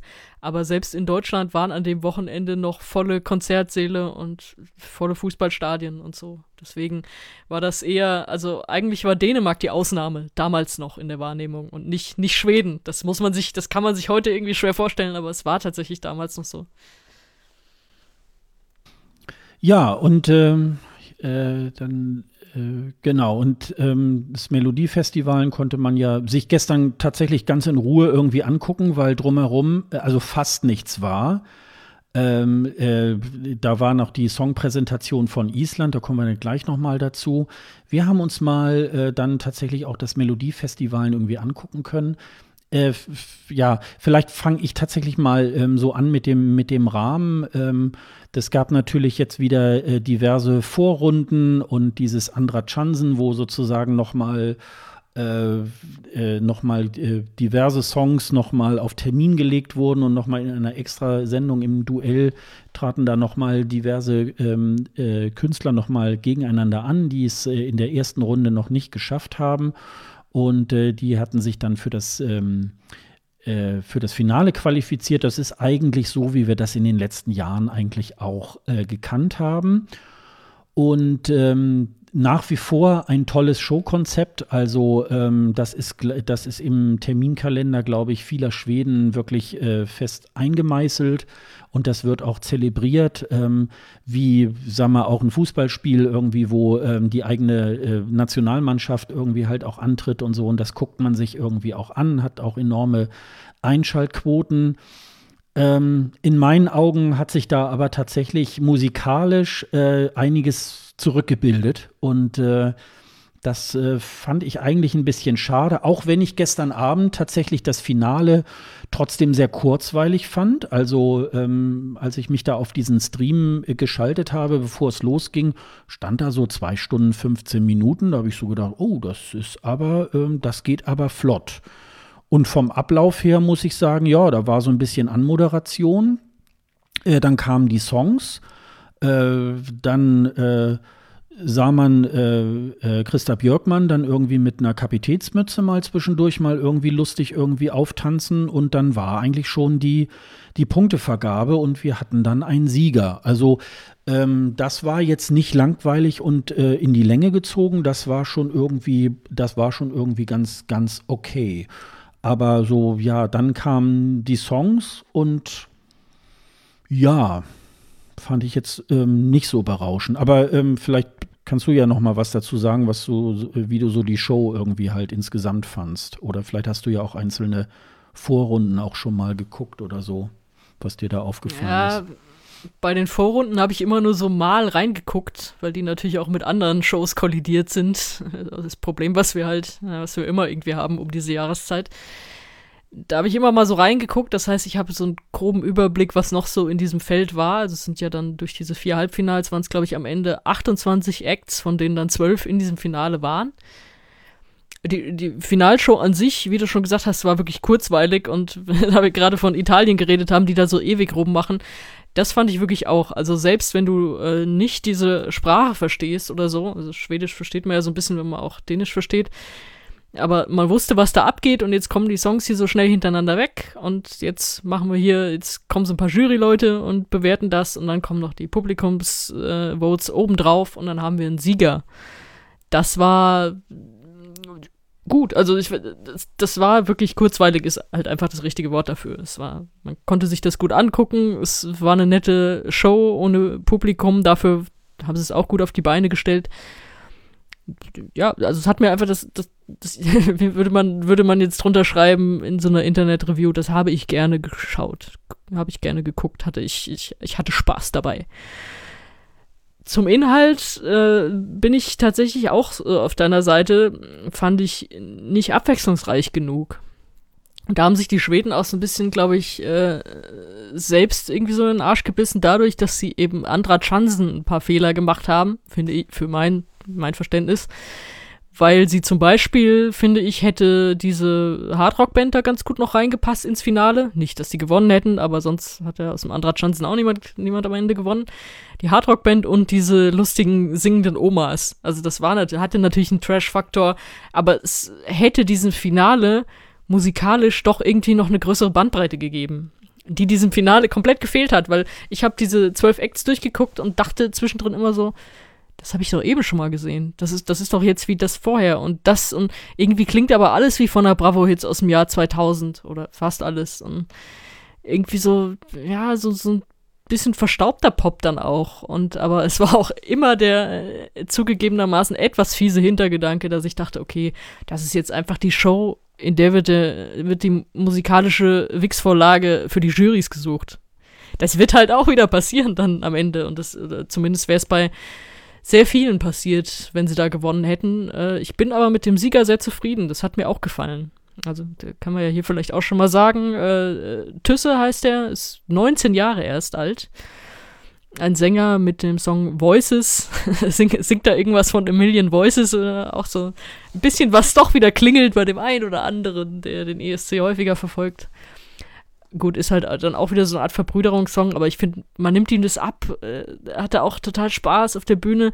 Stimmlich nicht immer komplett da gewesen, fand ich. Äh, das, da, da, ist noch ein bisschen Verbesserungsbedarf, aber so diese, diese Ausstrahlung, dieser Nachdruck und so dieses junge, unbekümmerte, finde ich, ist dann doch, die Show war ein bisschen angestaubt, aber ich finde, der Sieger ist nicht angestaubt. Das hat mich dann auch so ein bisschen versöhnt mit der ganzen Sache. Also er hat ja zumindest äh, einen sehr starken Abstand zu Erik Sade, ähm, der ja schon mal 2011 angetreten ist. Wir erinnern uns noch an diese Glasbox, die dann irgendwann äh, zersplitterte oder in den Proben irgendwie nicht kaputt ging. Äh, das war ja dann auch noch irgendwie so ein, so ein kleines Politikum. Und da liegen irgendwie äh, Tusse oder Tüsse hat äh, 175 Punkte insgesamt und Erik Sade erst äh, 118. Also da gibt es schon auch einen relativ großen Gap und die anderen liegen so dann die Mamas äh, auf Platz drei, die letztes Jahr ja hätten antreten müssen und bei ähm, Lundwig ja äh, das Jahr davor im Backing waren mit 106 und dann kommt Dotter mit 105. Also die liegen schon sehr nah beieinander und da Tüsse dann schon irgendwie, ja, ist schon tatsächlich dann bei den Abstimmungen auch der, der eindeutigere Sieger. Das ähm, auf jeden Fall auch. Ähm, ja, ich finde ihn jetzt nicht so überzeugend, weil du, du sprachst das schon an. Also ähm, die Stimme, obwohl er ja über Voices irgendwie so, so redet, äh, so singt, ist es jetzt, äh, äh, ja, also ist er jetzt nicht so überzeugend, aber du äh, stimmt schon, er ist jung, er ist frisch und ähm, äh, ja, wird man sehen. Ich glaube, die, die, die Schweden haben ja schon irgendwie ein äh, gutes Brett äh, bei, den, bei den Juries, ob sie vielleicht dann auch noch mit beim Televoting auch noch irgendwie gut Punkte machen. Also ich denke mal, wahrscheinlich ähm, werden sie es auch ins Finale schaffen. Das, das glaube ich auch. Aber insgesamt, es war eigentlich so von den von den Settings irgendwie auch äh, tatsächlich ähm, auch so, bei, bei ganz vielen Sachen hat man so gedacht, ach ja, das ist wie der ESC das und das. Da war ja zum Beispiel, wie ähm, hießen die, Arving Gnara, die irgendwie halt, äh, ja, so, ich, das hatte mich dann immer so an dieses Material Girl von, von Madonna irgendwie da ganz am Anfang, düm, düm, düm, düm, sie sind mit den, mit den Streichern. Und gleichzeitig sah das so ein bisschen aus, irgendwie wie die Lampenschirme von Guy Sebastian da. Ähm, also es waren so ein, was ich noch ganz äh, so vom, vom Setting her noch äh, ganz interessant fand, war von dem Danny Saucedo äh, mit diesen, mit diesen äh, Kartons. Und die, und der Boden, der ging da halt so mit. Das war halt dann so ein Aufbau irgendwie, äh, dass sozusagen die Dekoration sich so bewegte und dadurch hatte man so, so ein, ja, wie so ein Laufband, so, äh, so, so, ein, so, ein, äh, so ein Effekt dabei. Das, das äh, war jetzt noch so als, als Setting noch ganz interessant. Ähm, Dotter ist wieder angetreten. Ähm, und äh, mit, finde ich, eigentlich noch einen noch viel schwächeren Song als im letzten Jahr. Dieses Bulletproof fand ich damals. Hey, hey, hey lass Bulletproof in Ruhe. Nee, Bulletproof also ich, ich fand's, ich fand's irgendwie äh, auch schon damals völlig überbewertet und äh, auch in diesem Jahr fand ich so Little Toe da irgendwie auch äh, äh da sprang für mich der Funke irgendwie auch nicht, äh, auch nicht über. Aber das äh, sieht die Community, die jetzt irgendwie auch dieses äh, Melodiefestival da auch so abfeiert, auch so ganz anders. Ich meine, sie ist ja auch auf Platz 4 gekommen. Insofern muss es ja vielen Leuten auch tatsächlich gefallen sein. Und meine Einzelmeinung ist da sicherlich auch jetzt nicht so entscheidend, äh, wenn ich das sage. Aber ähm, war jetzt äh, war jetzt nicht unbedingt etwas, was mich jetzt äh, was mich jetzt so wahnsinnig geflasht hat. Äh, ja, dann hat noch äh, die äh, Repräsentanten äh, der, der Schönheitschirurgen sich da auch noch äh, ins Finale äh, geschleppt, na, nämlich na, na. Charlotte Pirelli.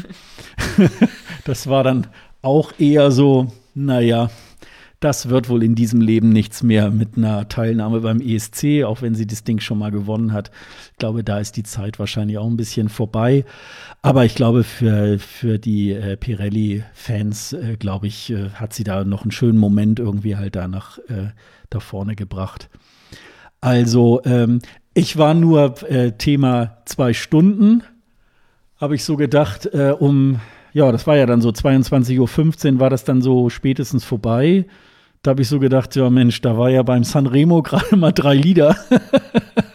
Und insofern, ähm, da hat man dann noch so gedacht, oh Gott, was mache ich jetzt mit, den, mit dem angebrochenen Abend? das war dann schon, ähm, das war dann schon irgendwie dann auch eine Hausnummer, wo man so gedacht hat, so, naja, gut, also. Also bei mir war es, ungefähr Mitternacht, als ich gemerkt habe, ich dachte erst Dotter wäre Dritter geworden und dann dritte und dann war es so ungefähr Mitternacht, als ich gemerkt habe, die ist ja wieder nur einen Punkt hinter den Mamas, wie im letzten Jahr. Ja, aber also äh, Stichwort de Mamas. Ich hatte wirklich Angst, dass die Schweden wieder de Mamas wählen und äh, nichts gegen die Mädels, die sind, die sind super cool, die haben eine super Ausstrahlung, aber das wäre so eine riesen Bankrotterklärung gewesen, die einfach zum dritten Mal zu wählen. Das hätte genau dieses angestaubte und irgendwie kommt nichts mehr Neues aus dem Melodiefestivalen genau dem entsprochen. Deswegen bin ich dann doch froh, dass sie es nicht geworden sind. Und alles, alles, was hinter Tüsse reinkam, wäre wirklich nur so ein, so ein Jury-Pleaser gewesen, in, in, meinen Augen. Und also, das, das wäre wieder das Gleiche gewesen. Bei, bei ihm weiß ich es jetzt nicht genau, weil, weil er wirklich mit Ausstrahlung überzeugt. Und ich finde, das, das wird nicht nur die Jurys überzeugen können. Das ist, der, der hat schon was, äh, was, was er hoffentlich auch rüberbringen kann dann auf dieser ESC-Bühne. Deswegen war ich dann doch froh über den Sieger bei allem, was dahinter kam. Und äh, Dotter, nochmal eine Lanze für Bulletproof, ist einer meiner angeblich laut Spotify meistgespielten Songs im vergangenen Jahr, wobei das nicht so repräsentativ ist, weil ich viele Sachen ja auch nicht über Spotify höre, weil ich sie auf anderen Kanälen einfach habe. Aber das mochte ich und da hätte ich mich auch so gefreut, wenn das gewinnt. Aber ich war richtig enttäuscht von diesem Lied dieses Jahr. Das war einfach, ähm, das war nichts für mich, komplett nicht. Und dann war ja auch noch das Problem, dass die äh, gute Frau in diesem, war das ein Kleid, äh, Anzug, dieses, dieses Metallding, wo man Angst hatte, dass der Blitz einschlägt. Da dachte ich auch, das ist ja jetzt noch mal Dotter, also die ist ja vor ihr aufgetreten, aber so, da hat man ja jetzt ja zweimal fast den gleichen Act. Das ist ja auch irgendwie, fressen sich ja auch eher dann gegenseitig auf in so einer Punktewertung. Das ist dann auch so mit eine Schwäche. Gut, kann sie am Ende nicht so viel dafür, wenn dann noch jemand ins Finale gewählt wird, quasi den ähnlichen Auftritt hat. Aber das war auch so sinnbildlich für dieses Melodiefestival, dass du sagst so, Moment mal, das habe ich doch eben schon in, in der Art so gehört und das ist doch, hat doch in, ist doch in etwa das, dasselbe und äh, ähnliche Ausstrahlung, junge Frau mit guter Stimme und poppigem Song. Und, ja, fand, ja. fand ich dann sehr passend. Ja, also ähm, nach wie vor gibt es ja halt auch viele Fans, die sich das gerne angucken. Ähm, äh, das geht mir aber schon tatsächlich seit ein paar Jahren so und dieses Jahr ist es äh, wirklich ein bisschen ähm, bisschen mehr noch irgendwie dieses Abgekulte irgendwie auch, ähm, das kann ich irgendwie überhaupt nicht mehr verstehen. Ich glaube aber, ähm, das schwedische. Das Showkonzept hat ja seinen Charme. Das ist ja, das ist ja gut. Und wenn wir sagen, es ist auch in diesen zwei Stunden, du packst es da rein, ist gut. Du hast diesen Vorlauf mit ein paar Wochen und diesen Halbfinals. Das ist das, was wir in Norwegen gelobt haben. Das, finde ich, kann man es genauso in Schweden loben. Norwegen hat noch dieses bisschen undurchsichtige, wir lassen die Hälfte schon mal direkt durch ins Finale und nur die andere Hälfte muss sich qualifizieren. Das ist ja in Schweden Schweden auch nicht so. In Schweden muss ja alles durch diese Halbfinals. Also dieses Konzept an sich finde ich immer noch gut. Und das ist das, was, was Dennis ja immer sagt. Der Arme, der soll sich da nicht so reinsteigern. Der soll sich lieber Sachen anhören, die ihm gefallen, anstatt sich immer über Schweden aufzuregen. Aber er hat, hat ja vor Jahren schon gesagt, das Problem ist ja eher ein musikalisches, dass sie musikalisch nicht vorankommen. In dieses Konzept würde auch andere Musik passen. Man muss sie halt da reinlassen. Mhm. Das ja, sehe ich auch ja, ähnlich. Ähm, das wollte ich gerade sagen. Und ich glaube, das schwedische Fernsehen ist jetzt tatsächlich so ein bisschen in der Zwickmühle. Ich glaube, dass die Schweden diese Musik geil finden. Und deswegen müssen sie das natürlich auch bringen, weil sie natürlich wiederum auch äh, Einschaltquote bringen müssen. Da hilft es dann auch nicht, ähm, jetzt so ein Part mit internationalen Juries da irgendwie einlaufen zu lassen, ähm, die dann sozusagen äh, das nochmal gegenchecken, ob das international irgendwie weiterkommt, weil die Lieder sind ja schon mal da. Also die können ja auch nur über das abstimmen, was tatsächlich da angeboten wird.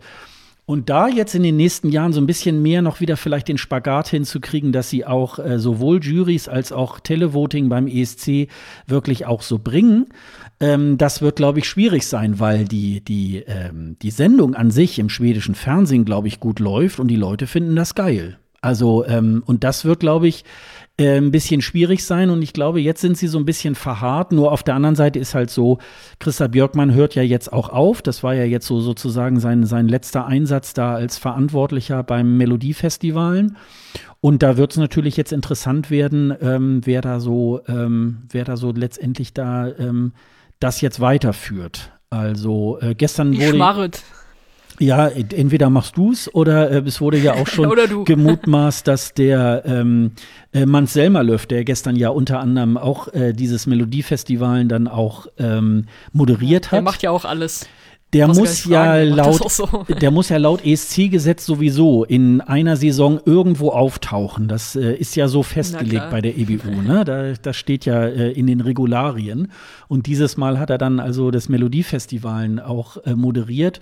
Und ja, vielleicht würde er ja gefragt, ob er das äh, vielleicht in Zukunft dann irgendwie machen würde. Also ähm, ja, gucken wir mal, wie das, ähm, wie das so weitergeht. Also ähm, auf jeden Fall wird es auch im nächsten Jahr wahrscheinlich ein Melodiefestival, so wie wir es kennen, auch wieder geben. Und ähm, dann können wir mal gucken, wie sich das dann so, wie sich das weiterentwickelt. Ne? Dann waren wir jetzt erstmal bei unseren, äh, bei den Vorentscheiden und sind da mal so ein bisschen im Schweinsgalopp mehr oder weniger durchgegangen, aber haben ja doch irgendwie auch eine ganze Menge auch noch äh, dazu was gefunden, was, was wir dazu sagen konnten.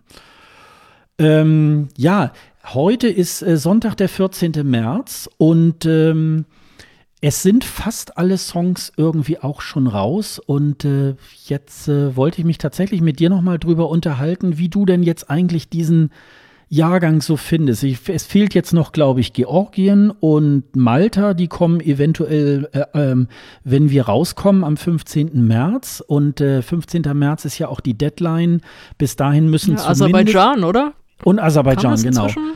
Äh, und es ist am 15. März die Deadline und bis dahin müssen ja die Sender mindestens beim, bei der EBU ihre Songs und alles, was da drumherum liegt, irgendwie halt auch eingereicht haben. Und äh, wir haben jetzt aber auch schon mal eigentlich so zu, ich sag mal, 95 Prozent erstmal das Bild. Ähm, sag doch mal, Sonja, ähm, wir haben ja schon auch bei WhatsApp schon drüber geschrieben. Ähm, wie findest du denn den, den Jahrgang bisher, den Jahrgang 2021?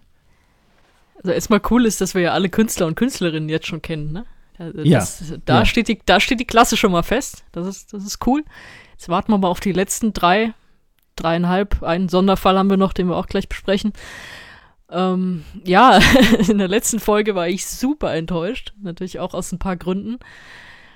Äh, das hat sich jetzt so ein bisschen, ja, was heißt geändert? Das hat sich trotzdem so ein bisschen gebessert, weil für mich zwei Knaller rauskamen in der letzten Zeit, über die ich mich sehr gefreut habe, auf die ich auch äh, wirklich ganz, ganz dringend gewartet habe, weil genau das habe ich gebraucht, mal so irgendwas, was für mich noch so ein bisschen den Jahrgang mal anzündet, was an vielen Stellen einfach nicht geklappt hat. Und das hat jetzt für mich geklappt. Und deswegen bin ich ein kleines bisschen zufriedener und versöhnter mit diesem Jahrgang inzwischen. Und ich glaube, bei dir ist es gerade genau umgekehrt. Kann das sein? Äh, ja, sag doch mal, wer, wer, ist dir denn da jetzt aufgefallen? So, soll ich erstmal meine, meine mhm, äh, mhm. Favoriten nennen? Ja. Also vor genau einer Woche kam San Marino raus. Ich glaube, wir haben da alle nicht so viel erwartet, weil die sind, sind, haben ja auch gesagt, okay, wir nehmen einfach die Künstlerin vom letzten Jahr nochmal und machen mit der jetzt nochmal was. Also Zenhit hatte ja letztes Jahr diesen Song Freaky, weil dachten, naja, gut, das ist halt ja, ist halt San Marino, wird wieder wahrscheinlich im Halbfinale ausscheiden und ist ganz nett, aber ist jetzt kein Knaller. Und da habe ich jetzt auch nicht so viel erwartet. Weiß nicht, ob es irgendwem anders ging, aber ähm, ja. Nee, man war überrascht. Mal, ne? abge mal abgewartet, was da jetzt kommt. Und dann haut die da ein Video raus, was wirklich ein Popsong ist, den du komplett so im Radio spielen kannst, was ich in dem Fall nicht als Beleidigung empfinden lassen möchte. Und dann kommt da Flow Rider und packt da noch einen Rap-Part dazu. Alter, wow, das, also, das hat mich völlig weggeblasen. Erstens, weil es auch so unerwartet kam. Also, es war ja nicht, dass du gesagt hast, ah, ist so hier eine von den Favoritinnen und mal gucken, mit was jetzt kommt oder so. Sondern man hat ja einfach nicht viel erwartet. Und dann haut die da so, so einen richtig starken Pop-Hit raus. Also ich saß da erstmal mit offenem Mund vor, was war das, vor der YouTube-Premiere und hab gedacht, wow, also für mich ist das jetzt mal so ein, so ein Anzünder, mal was, was Geiles und auch was, was Unerwartetes. Und, und bei Flowrider haben sie jetzt, jetzt sicher jetzt den geilen Cliffhanger ausgedacht, dass sie gesagt haben, ja, wir wissen noch nicht, ob der in Rotterdam mit auf der Bühne steht. Das ist natürlich auch super, wenn du das so kommunizierst, ne? Und sie haben ja diese Chance, und da kommen wir wieder zurück auf das, was wir vorhin mal kurz angeteasert haben, sie könnten ihn ja vom Band einspielen. Auf irgendeine Art, was weiß ich, in, äh, auf der Leinwand zeigen und einspielen oder wie auch immer, auf welche Art, da muss er ja gar nicht da sein. Aber er kann da sein.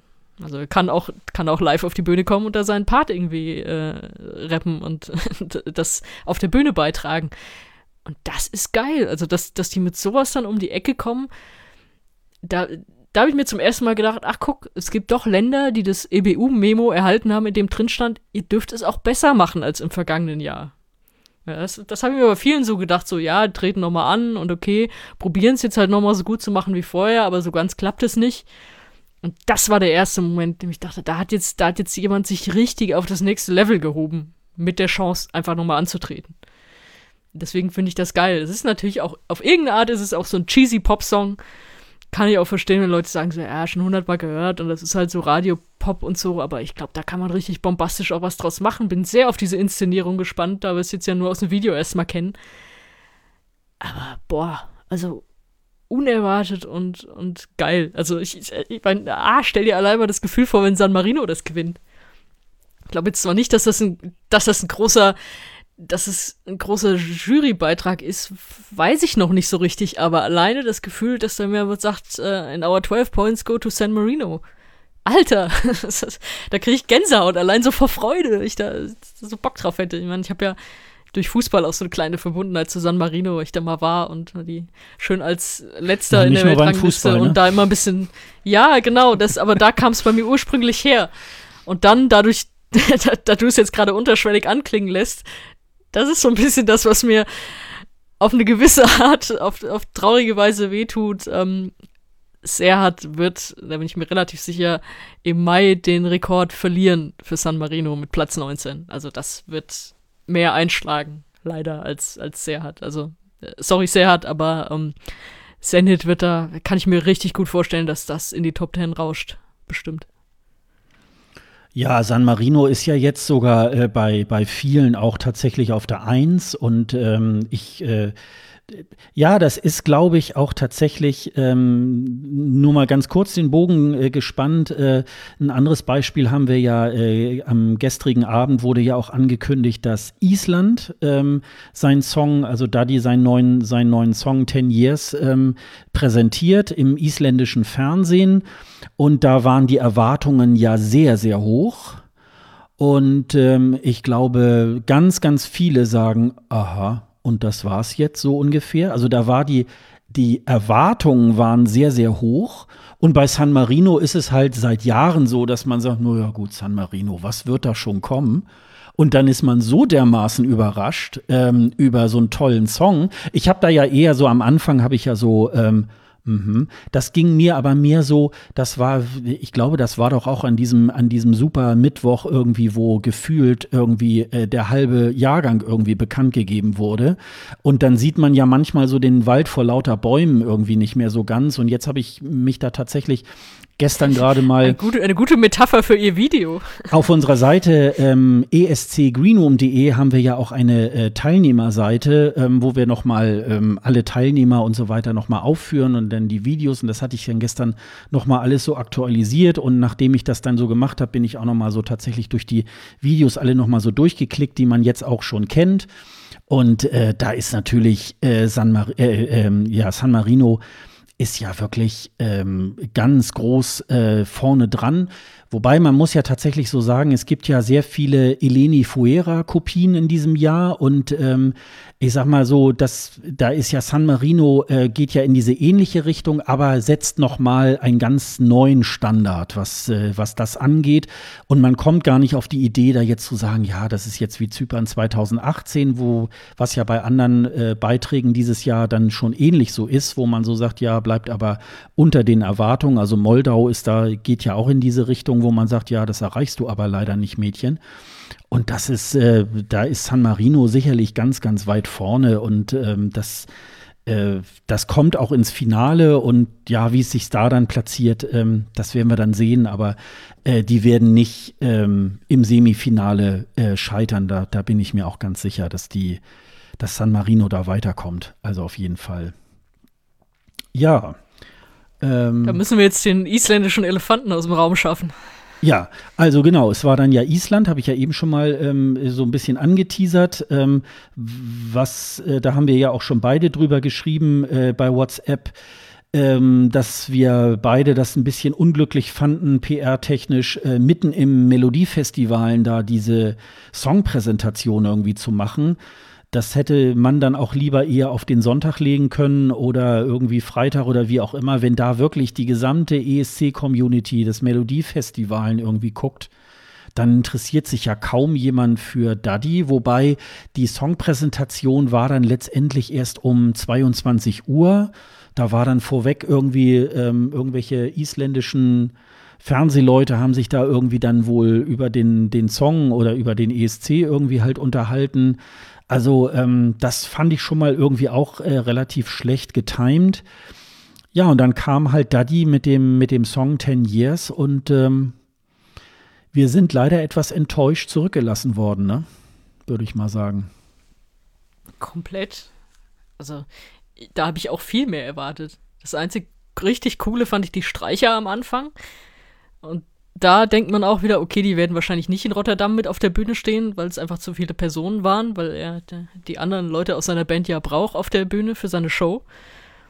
Aber sonst ähm, habe ich gedacht, oh Gott, das ist, das ist derjenige, der der Riesenfavorit auf den Sieg war letztes Jahr, mit einem wirklich herausstechenden Song, mit einer herausstechenden Choreo, die das ja auch ausgemacht hat. Und natürlich haben wir jetzt so das Problem, wir haben uns so ein bisschen an ihm satt gesehen, in dem Sinne von, wir kennen sein bisschen stachsiges Auftreten, äh, seine, seine lustige Figur auf dem Sweater und so. Aber ähm, ich, mir fehlt da wirklich so dieses, dieser letzte Kick, den, den er letztes Jahr auch hatte, der fehlt mir da richtig. Und er hat ja zwischendrin, also zwischen Think About Things vom letzten Jahr und jetzt diesem, hat er ja auch mehrere Songs rausgebracht. Und die fand ich leider allesamt besser als Ten Years. Also Ten Years ist das Schwächste, was ich von ihm jetzt gehört habe, seitdem ich ihn kenne. Und das ist richtig schade, weil der hatte jetzt auch äh, sein Jahr Zeit, wirklich das, das vorzubereiten, da wieder einen ESC-Song zu bringen. Und der ist ja auch thematisch so platt. Also natürlich, er singt wieder über seine Familie. Beim letzten Mal war es irgendwie das kleine Kind, mit dem er sich irgendwie, was gar nicht erwarten kann, sich mit dem Kind über Dinge auszutauschen und so. Und jetzt ist es einfach nur diese Liebeserklärung an die Frau. Ja, wir sind jetzt seit zehn Jahren zusammen. Das ist mir dann auch thematisch doch zu platt, muss ich sagen, und dann, dann auch nicht schmissig genug umgesetzt, um dieses Platte wieder, wieder rauszuholen. Und äh, nee, also nee, das ist für mich komplett kein Gewinnersong. Es ist für mich immer noch ein Gewinnertyp. Also der, der sticht ja trotzdem noch raus mit, mit seiner ganzen Erscheinung und so. Aber diesmal hat er den Song nicht dafür. Und er ist für mich jetzt nicht mehr der, der große Favorit. Im Moment ist er in meinen Top Ten, aber er ist mit Sicherheit keine Eins. Ähm, so, also so wie ich mich dran erinnere, nach äh, 2020 war er, glaube ich, auch, wollte er auch, glaube ich, gar nicht mehr teilnehmen. Ich weiß nicht, ob dann das äh, isländische Fernsehen ihn noch mal wieder dazu überredet hat. Vielleicht hat er ja auch schon ein bisschen geahnt, ob er den Hype wirklich auch noch wieder auch in 2021 halten kann. ja, aber ja dann, dann sag halt ab. Ich meine, wenn, wenn der sagt, okay, Leute, ich habe Ja gut, aber da werden, dafür. da werden wahrscheinlich dann auch irgendwelche Dinge, ob es nun Geld war oder so, vielleicht auch eine Rolle gespielt haben. Und äh, die Möglichkeit, dass äh, äh Island wirklich mal äh, den ESC, wie auch immer das organisatorisch möglich ist, aber äh, ausrichtet. Ich muss ja ehrlich gestanden auch hier wieder sagen, so ein, so ein ähnliches Dotter-Ding, dass ich ihn auch im letzten Jahr, ähm, man muss es mal nach wie vor sagen, ähm, dadurch, dass der ESC 2020 ausgefallen ist, wir wissen auch nicht, ob er wirklich den ESC gewonnen hätte. Und wenn ich mir auch so ansehe, wie damals diese Veranstaltung in der Elfi und er meinte da auf einmal einen auf Kunst zu machen, mit einer äh, schlechteren Version von Think About Things ähm, war das wirklich ähm, auch nicht so toll. Also insofern denke ich mal, es ist auch nicht so einfach, jedes Jahr äh, auch wieder einen Hit zu bringen. Du hast recht, im letzten Jahr hat er ja so einiges an Singles und so weiter herausgebracht und äh, die hatten alle Hitqualität. Ähm, wundert mich, warum das jetzt dieses Mal nicht so toll. Auch äh, dieser Aufruf, oh, ihr könnt in meinem äh, äh, ihr könnt in meinem äh, äh, virtuellen Chor dabei sein und so weiter und singt mal irgendwelche Passagen ein. Ähm, das klingt auch schon mal ganz gut. Da muss man allerdings sagen, vielleicht entfaltet sich das noch äh, bei der ähm, Präsentation nachher auf der Bühne in Rotterdam. Das kann vielleicht noch mal einen Pluspunkt irgendwie halt bringen. Also das wird äh, sicherlich, aber ich glaube, das wird kein Gewinner. Das ist, ähm, glaube ich, so besser als so manch einer äh, jetzt in diesem Jahrgang beigesteuert. Aber es ist leider, wir haben alle äh, in dieser Machart der letzten, des letzten Jahres irgendwie so ein, so ein Hit wieder erwartet. Aber ich sag mal so, ähm, man kann halt nicht einfach irgendwo in so ein Songwriter-Camp und dann machst du da mal eben fünf, äh, fünf Hits oder so. Und das hat vielleicht dieses Mal dann auch nicht so richtig geklappt. Das war ja, was ich vorhin zu Russland gesagt habe. Da haben vielleicht Little Big irgendwie gesagt, ja, den Hype können wir jetzt nicht nochmal wiederholen. Das war jetzt äh, nicht eine einmalige Sache, aber wir können nicht innerhalb von einem Jahr da wieder irgendwie äh, was bringen, was, äh, was die Leute ähm, aus dem Häuschen bringt oder so. Und deswegen ähm, haben sie sich da tatsächlich dagegen entschieden. Und ähm, ja, vielleicht hätte das Daddy vielleicht auch mal machen müssen, aber es war halt leider nicht drin. Aber wir werden auf jeden Fall, in diesem Falle werden wir ja mal sehen, wie er sich da irgendwie halt tatsächlich ähm, dann ähm, kämpft. Ja, äh, wir haben es vorhin schon mal so gesagt, ähm, äh, ich bin da mehr so, äh, ich sehe die Dame mehr so im äh, unter meinen Favoriten, weil ich einfach schockverliebt bin, nämlich in Victoria aus äh, Bulgarien. Die hat ja im letzten Darf Jahr. Darf man nach einem Jahr noch schockverliebt sein? Och ja, doch. Doch. Also insbesondere. Ist das dann ähm, nicht schon richtige Liebe? Ja, weiß ich nicht, vielleicht. Keine Ahnung. Ähm, das äh, werden wir mal sehen. Ähm, aber auf jeden Fall äh, gab es hier auch eine äh, Songpräsentation. Äh, letzten Donnerstag war das, glaube ich.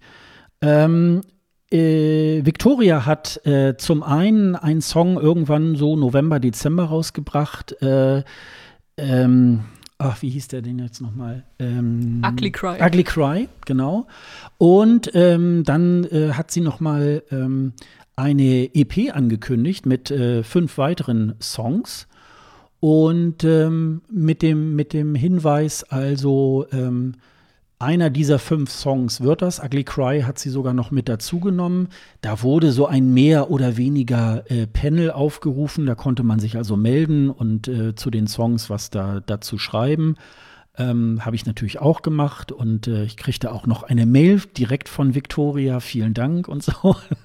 nee, natürlich nicht, aber ähm, jedenfalls äh, kriegt man, hat man dann mal so eine Antwort gekriegt und ja, vielen Dank für, für die Rückmeldung und so weiter. Und das floss dann sozusagen nochmal in die, äh, ja, in die Entscheidung da noch mit ein. Und äh, schließlich und endlich äh, ist es jetzt äh, der Song Growing Up is Getting Old geworden finde ich jetzt ähm, auch eher so ein bisschen, ja, nicht so, nicht so ganz überzeugend. Ich hätte äh, tatsächlich gerne Ugly Cry gesehen, weil äh, das Video, das setzen wir euch auch nochmal in die Show Notes irgendwie, ähm, wenn man das so ein bisschen äh, auch äh, so versucht, so wie das Video ist, auf die Bühne zu bringen. Ich glaube, das wäre, das würde einschlagen. Also das äh, wäre, glaube ich, irgendwie ganz groß. Und äh, Tears Getting Sober, ähm, Sonja hat es mir ja äh, letztes Jahr versucht, ein bisschen äh, madig zu machen. Trotzdem äh, nach wie vor mein Favorit für den ESC 2020. Und ich finde, sie hat eine, hat eine enorm tolle ähm, Präsenz auf der Bühne und so weiter. Ähm, ja, man muss das natürlich auch alles ein bisschen äh, nüchterner sehen, wenn man äh, einen Podcast macht irgendwie. Aber ähm, ich finde einfach, sie, äh, sie gehört für mich da tatsächlich auch äh, zu diesen äh, zu diesen Künstlern da auch dazu. Äh, vielleicht noch zu einem anderen Künstler, zu dem wir vielleicht gleich auch noch mal kommen können. Und ähm, sie haben diese Songpräsentation ganz schön irgendwie auf die Bühne gebracht. Ähm, sie hat dann, es waren dann immer so äh, Protagonisten aus Bulgarien. Wir haben da unter anderem auch die Lucy, die wir ja auch irgendwie hier von den No Angels kennen. Die hat da ähm, auch, ich glaube sogar für diesen, das war doch glaube ich auch sogar für, die, für ihren ESC-Song äh, Growing Up is Getting Old. Ähm, hat sie dann auch noch mal äh, da was dazu gesagt und es war dann irgendwie, ich glaube, irgendwo auf so einer Dachterrasse mit Band und so weiter, hat sie dann die einzelnen Songs da irgendwie halt eingesungen. Am Ende hat man dann das äh, offizielle Video dann auch für ihren ESC-Beitrag da auch gesehen. Also ich finde, sie hat eine, äh, eine sehr schöne Stimme, sie auch äh, jetzt ähm, sehr ähm, äh, ja sehr markant, sage ich jetzt mal. Ähm, also nicht irgendwie eine Stimme, wo man sagt, ach ja, so, so klingen auch noch fünf andere ähm, äh, Künstler. Klar, es sagen immer Leute, ja, sie, sie äh, hört sich an wie Billie Eilish, aber dafür macht sie einfach ganz andere Musik. Also das äh, finde ich äh, bei einzelnen Songs ist es sicherlich so, ähm, dass es so ein bisschen so, so Anleihen darauf sind, aber ähm, es ist in meinen Ohren äh, tatsächlich ein ganz anderer Stil. Und ähm, ja, also äh, das wäre so im Moment meine Nummer eins. Wir haben uns da gestern gerade drüber ausgetauscht, dass ich da gerade im Moment etwas launisch bin mit meiner, mindestens mit meiner Top Ten. Auf der zwei äh, steht tatsächlich für mich immer noch Frankreich. Da bin ich mir noch nicht so ganz sicher, ob ich, äh, ob ich weiterhin Barbara Pravi so weit vorne sehe. Aber im Moment ist es noch so. The Roop äh, sind für mich ein bisschen abgerutscht. Ähm, die sind für mich aber auch ganz vorne dabei, weil einfach auch der Sänger ist auch so, äh, ja, das ist auch so ein ganz äh, ausgefallener Typ.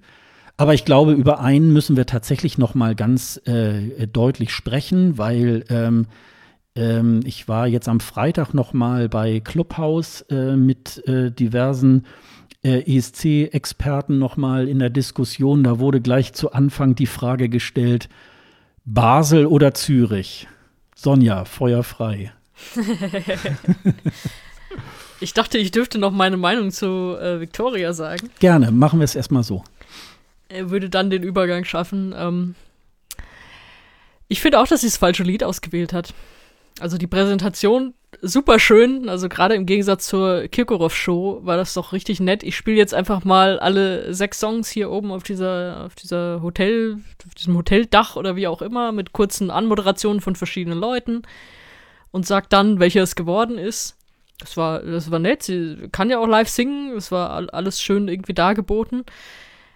Ja, ich war mit der Auswahl nicht zufrieden. Also ich hätte auch entweder Ugly Cry oder Phantom Pain genommen und finde, dass sie da so fast die schlechtest, schlechtestmögliche Wahl getroffen hat. Natürlich war die EP sowieso recht dicht und ohne großen Hit. Von daher ist jetzt auch die schlechteste Wahl keine schlechte Wahl, wenn man das so mal so ausdrücken kann. Aber ich glaube, es hätte es jetzt besser treffen können. Und deswegen bin ich da so ein bisschen enttäuscht. Mir ist das immer noch, und das bleibt halt einfach so vom Geschmack, mir ist das immer noch eine Spur zu schluffig. Wird sich aber auch nicht ändern, aber das ist halt na gut, mein, mein Geschmack in der Hinsicht. Aber ich glaube, sie hat sich da keinen Gefallen mitgetan mit dieser Auswahl am Ende. Ich bin mir auch nicht sicher, ob jetzt wirklich der Song am Ende die meisten Stimmen hat oder es wurde auch nicht ganz klar, wie es dann aufgelöst wurde, welcher Song es ist, ob sie da nicht am Ende das größte Wörtchen mitgesprochen hat. Ja, und deswegen ist sie nicht unter meinen großen Favoriten, aber, und da schaffen wir jetzt den Übergang im Sinne von, man kann überraschen, wenn nicht viel erwartet wurde. Man kann enttäuschen, wenn viel erwartet wurde. Man kann aber auch äh, einfach die hohen Erwartungen erfüllen und da sind wir nämlich bei der Schweiz. Und ja, meinem mehr oder weniger Favorit vom letzten Jahr, John Steers, damals äh, mit dieser Ballade, wo alle gesagt haben, das ist zu nah an Duncan. Und ich habe es ja auch selber gesagt, es ist, ob da jetzt zweimal das gleiche gewinnt. Mh. Und er bleibt aber seinem Stil jetzt natürlich äh, treu und hat jetzt immerhin zwei Jahre Abstand zu Duncan. Weiß nicht, ob, ob das ihm in die Karten spielt, kann natürlich gut sein. Und er hat jetzt seinen Song veröffentlicht. Es ist keine Live-Version, sondern ist ein Video, äh, Tout l'univers. Und das ist richtig geil. Das ist, fand ich sofort super. Das ist so eine starke Ballade. Hat natürlich auch wieder so ein bisschen so einen Verbrüderungscharakter und, und wir alle und so.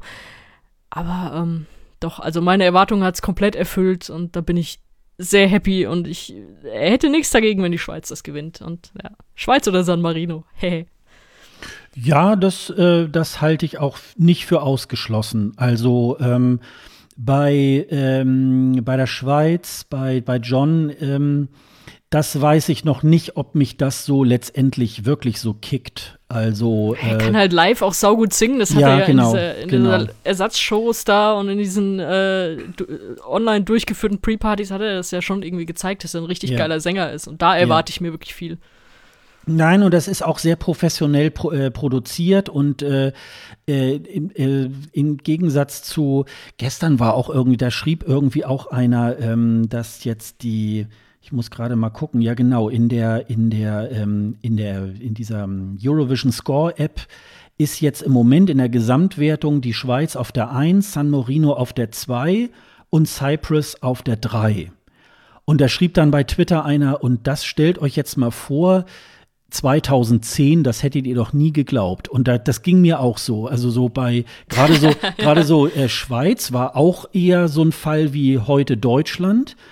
Aber auch so San Marino und dann selbst Zypern hätte man gesagt, ach come Das on. hätte ich dir auch vor fünf Jahren nicht geglaubt. Nee, genau. Und das ist jetzt, das ist wirklich jetzt, äh, und, und die Schweizer haben jetzt auch, glaube ich, ähm, ja, zumindest jetzt im letzten und auch in diesem Jahr irgendwie auch ähm, wirklich bewiesen, dass sie tatsächlich ganz vorne irgendwie mitspielen wollen. Das ist, glaube ich, äh, tatsächlich, ähm, äh, das ist auch das, das Schöne daran. Mal sehen, ob sie es in den nächsten Jahren auch so weiter fortführen, weil die haben ja auch irgendwie sowas wie ein Eurovision Panel, mit dem sie da irgendwie äh, Songs jetzt wohl irgendwie aussuchen oder so. Und es klappt komischerweise. Und insofern, ähm, ich persönlich kann nicht so ganz was damit anfangen, ähm, aber ich sehe natürlich irgendwie die Qualität und ähm, wie er singt und so weiter. Das Video finde ich jetzt auch nicht unbedingt jetzt äh, so besonders toll äh, mit diesem Autounfall, aber da sage ich mir auch so, naja gut, äh, es wird ja nachher nicht, es steht ja nicht das Video zur Auswahl, sondern da wird er nachher auf der Bühne stehen und da wahrscheinlich brillieren mit seiner Stimme. Wahrscheinlich werden sie es auch ganz reduziert mit ihm machen.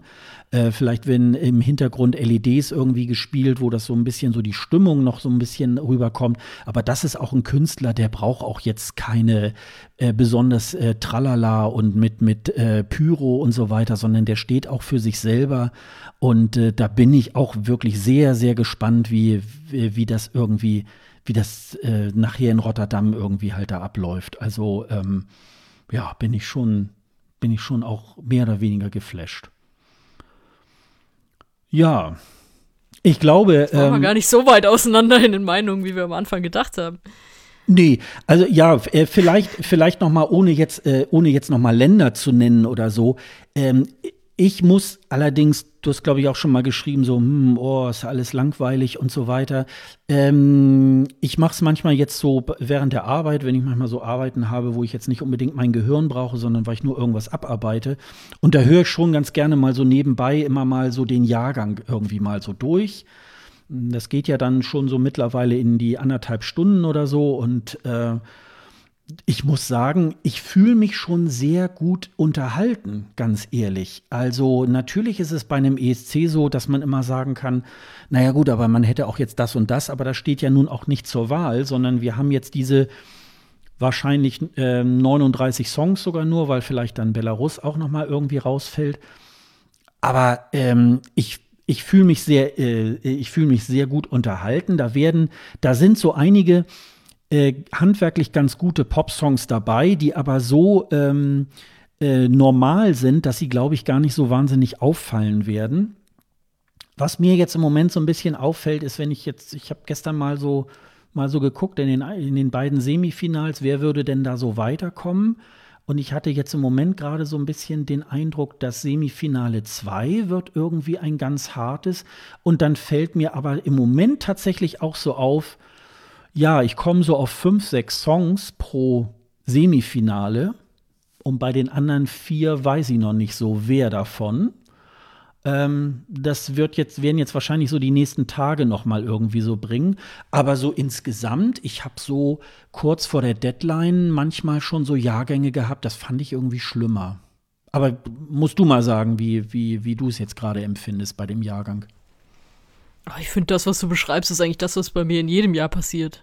Also, dass, dass du es dir irgendwann doch auf eine gewisse Art schön hörst und denkst, da sind interessante Sachen dabei, da sind Sachen dabei, die ich gar nicht mag, dann ist es ein riesengroßes Mittelfeld am Anfang. Da ist ja dann auch so, dass ich vielleicht auch erst bei den, eigentlich bei den Pre-Partys, aber dann vielleicht später jetzt bei den Proben erst rausstellt, was davon kriegt nochmal einen Boost durch den Auftritt und was bleibt vielleicht doch irgendwie liegen. Also ich finde genau das, was du beschreibst, ist das, was bei mir immer passiert und was bei mir auch jetzt gerade so der Prozess einfach ist. Also ich finde jetzt gar nicht, ob das, ob das jetzt so groß raussticht oder nicht natürlich, ey, ich hätte so gern Juri Pozmann jetzt dabei, äh, Keno sowieso und ja, da, da weiß man natürlich dann auch, der Jahrgang hätte irgendwie geiler sein können mit minimalem Aufwand.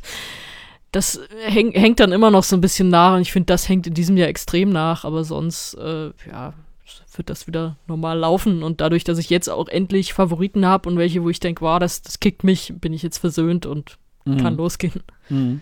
Also ich habe zumindest immer ein bisschen Problem, meine Top Ten äh, voll zu, äh, äh, meine Top Ten äh, zu belegen. Da fallen bei mir immer vier, fünf Songs raus, die ich da eigentlich auch gerne in die Top Ten äh, bringe. Und da, glaube ich, gibt es noch bei mir in den nächsten Tagen und vielleicht Wochen noch ein bisschen ähm, Bewegung. Und ähm, das ist aber eigentlich ja auch nicht so schlecht. Ich glaube, man hat ja nie einen Jahrgang, wo man irgendwie alle 40 Songs irgendwie geil findet. Da, da sind immer irgendwie Sachen dabei, entweder weil man mit der Kultur nichts anfangen kann oder weil das Genre einem nicht gefällt oder so. Das macht es ja aber so aus. Aber ich glaube, so 10, 15 Songs gibt es halt schon, wo ich so denke, ach ja, doch, da freue ich mich drauf. Mal sehen, wie die das auf der Bühne machen. Und das finde ich irgendwie auch so ganz, ganz schön. Ja, also ähm, wir werden jetzt natürlich nicht alle 40 Songs irgendwie heute noch irgendwie durchkriegen, ähm, ähm, aber wir haben uns jetzt tatsächlich mal überlegt, wir haben natürlich auch in den letzten Jahren immer äh, irgendwas wie so eine Art Songcheck irgendwie halt auch gemacht. Wir haben es ja eigentlich immer so in diese Richtung gedreht, ja, wir, wir werden das einfach ein bisschen abkürzen und werden sozusagen unsere Top Ten, wer kommt ins Finale und ähm, wie finden wir die Big Five äh, gemacht.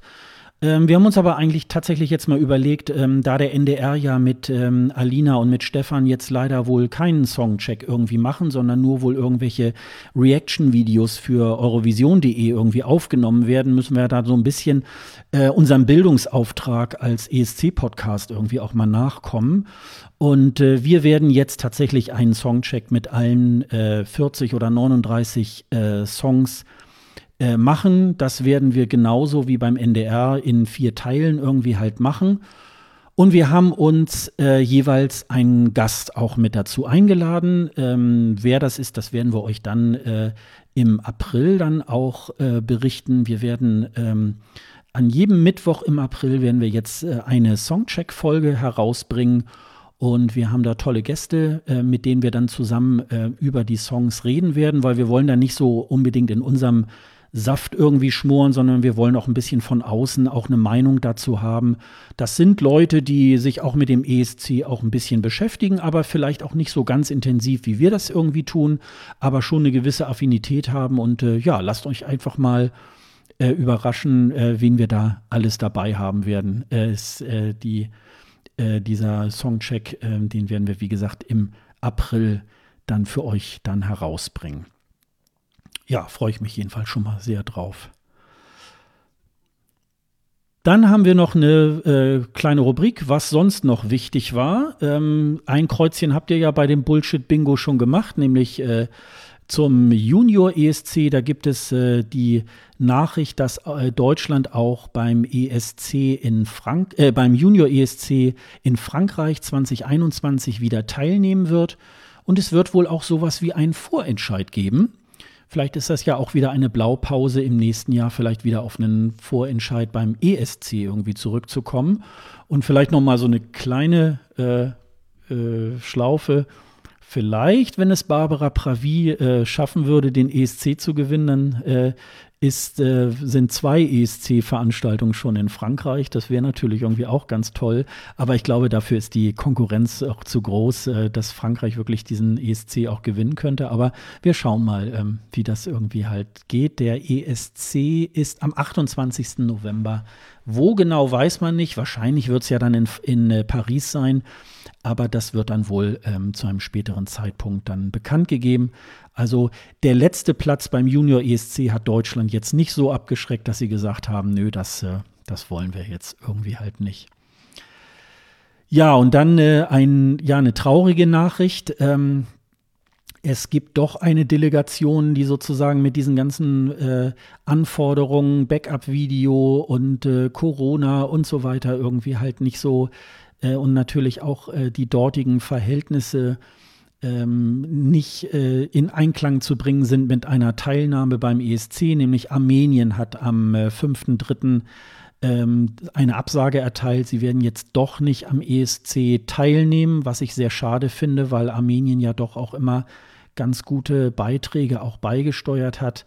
Aber sie schaffen wohl nicht in der Kürze der Zeit äh, diese ganzen Anforderungen, so mit Backup-Video. Naja, und das Land befindet sich ja auch mit Aserbaidschan in kriegerischen Auseinandersetzungen und da so einen lustigen ESC dann irgendwie abzuhalten, ist natürlich dann auch äh, für das Land auch nicht so ganz so toll.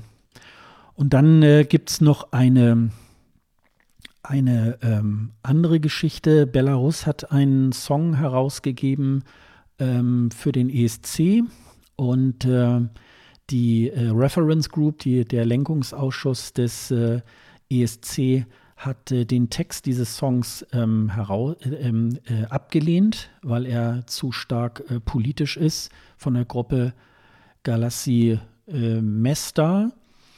Und ähm, es hat uns auch sowieso so ganz komisch zurückgelassen, schon alleine irgendwie so von der ganzen Präsentation. Ne? Also das äh, ist schon irgendwie ein bisschen komisch gewesen. Die Gruppe Wall, die im Vorjahr irgendwie halt äh, angetreten war, sollte ähm, dann nicht mehr antreten, weil die sich so sozusagen da auch äh, mit dem Sender äh, auch politisch überworfen hat. Und diese jetzige Gruppe, da die Galazi Mesta, ähm, ja, die stehen wohl voll hinter Lukaschenko.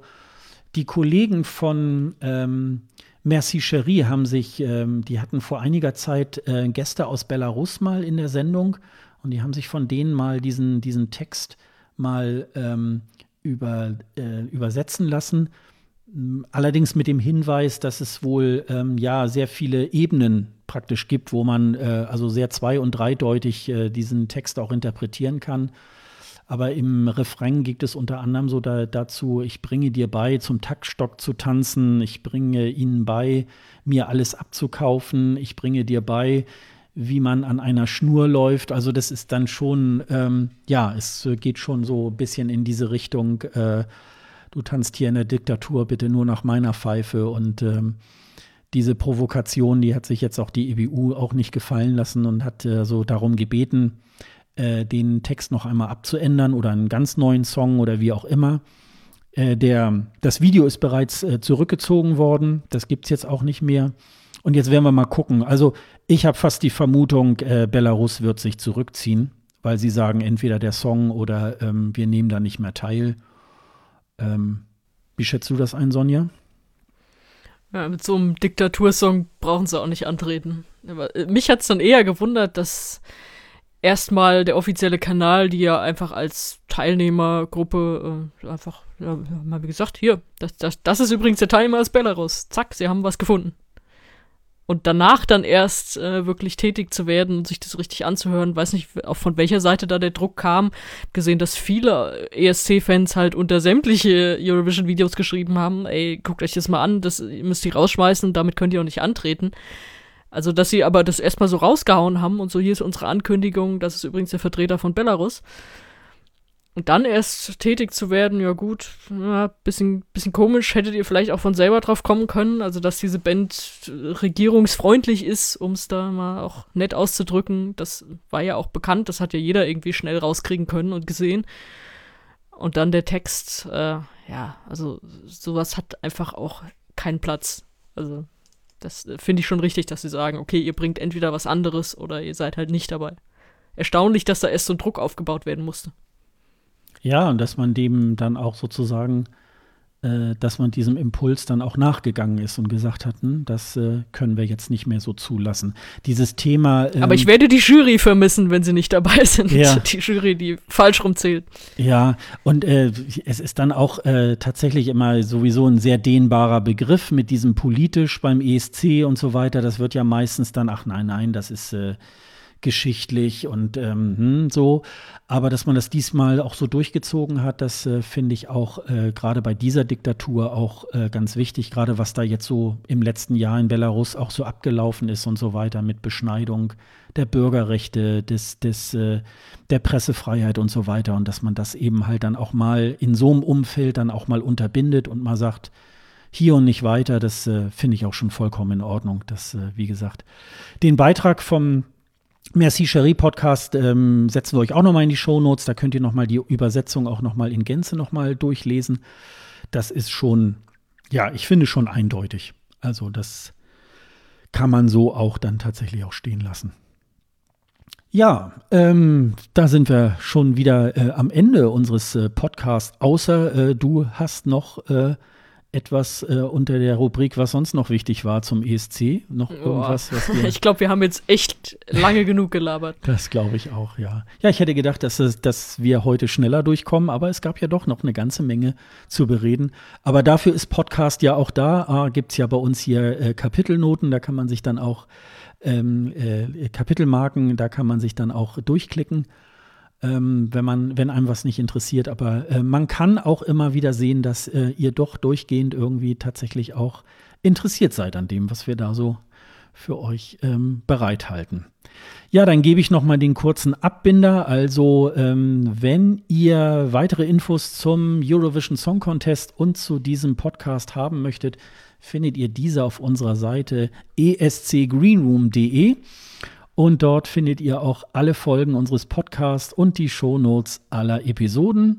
Wenn ihr Sonja und mir auf Twitter, Facebook und äh, Instagram folgen möchtet, dann findet ihr unsere Kontaktdaten ebenfalls auf dieser Website unter dem Link Doppelspitze. Und wenn ihr Fragen, Anregungen oder Kritik zu einer unserer Folgen habt, dann schreibt uns auch gerne eine Mail an kundendienst.escgreenroom.de. Und außerdem sorgt ihr noch für eine bessere Sichtbarkeit des ESC Greenroom, wenn ihr auf Apple Podcast ein paar Sterne und vielleicht eine nette Rezension dalasst. Und wir möchten euch natürlich auch auf die Podcasts der KollegInnen des DBPDW-Netzwerks hinweisen, den besten Podcasts der Welt ja, hört einfach mal rein. Den Link zum Netzwerk gibt es auch auf unserer Seite escgreenroom.de. Ja, die nächste Folge ist dann schon ähm, die Folge der, die erste Folge unseres Songchecks. Äh, bis dahin sagen wir erstmal ähm, äh, auf Wiedersehen und wir hören uns dann in ein paar Wochen wieder. Also bis dann. Tschüss. Tschüss.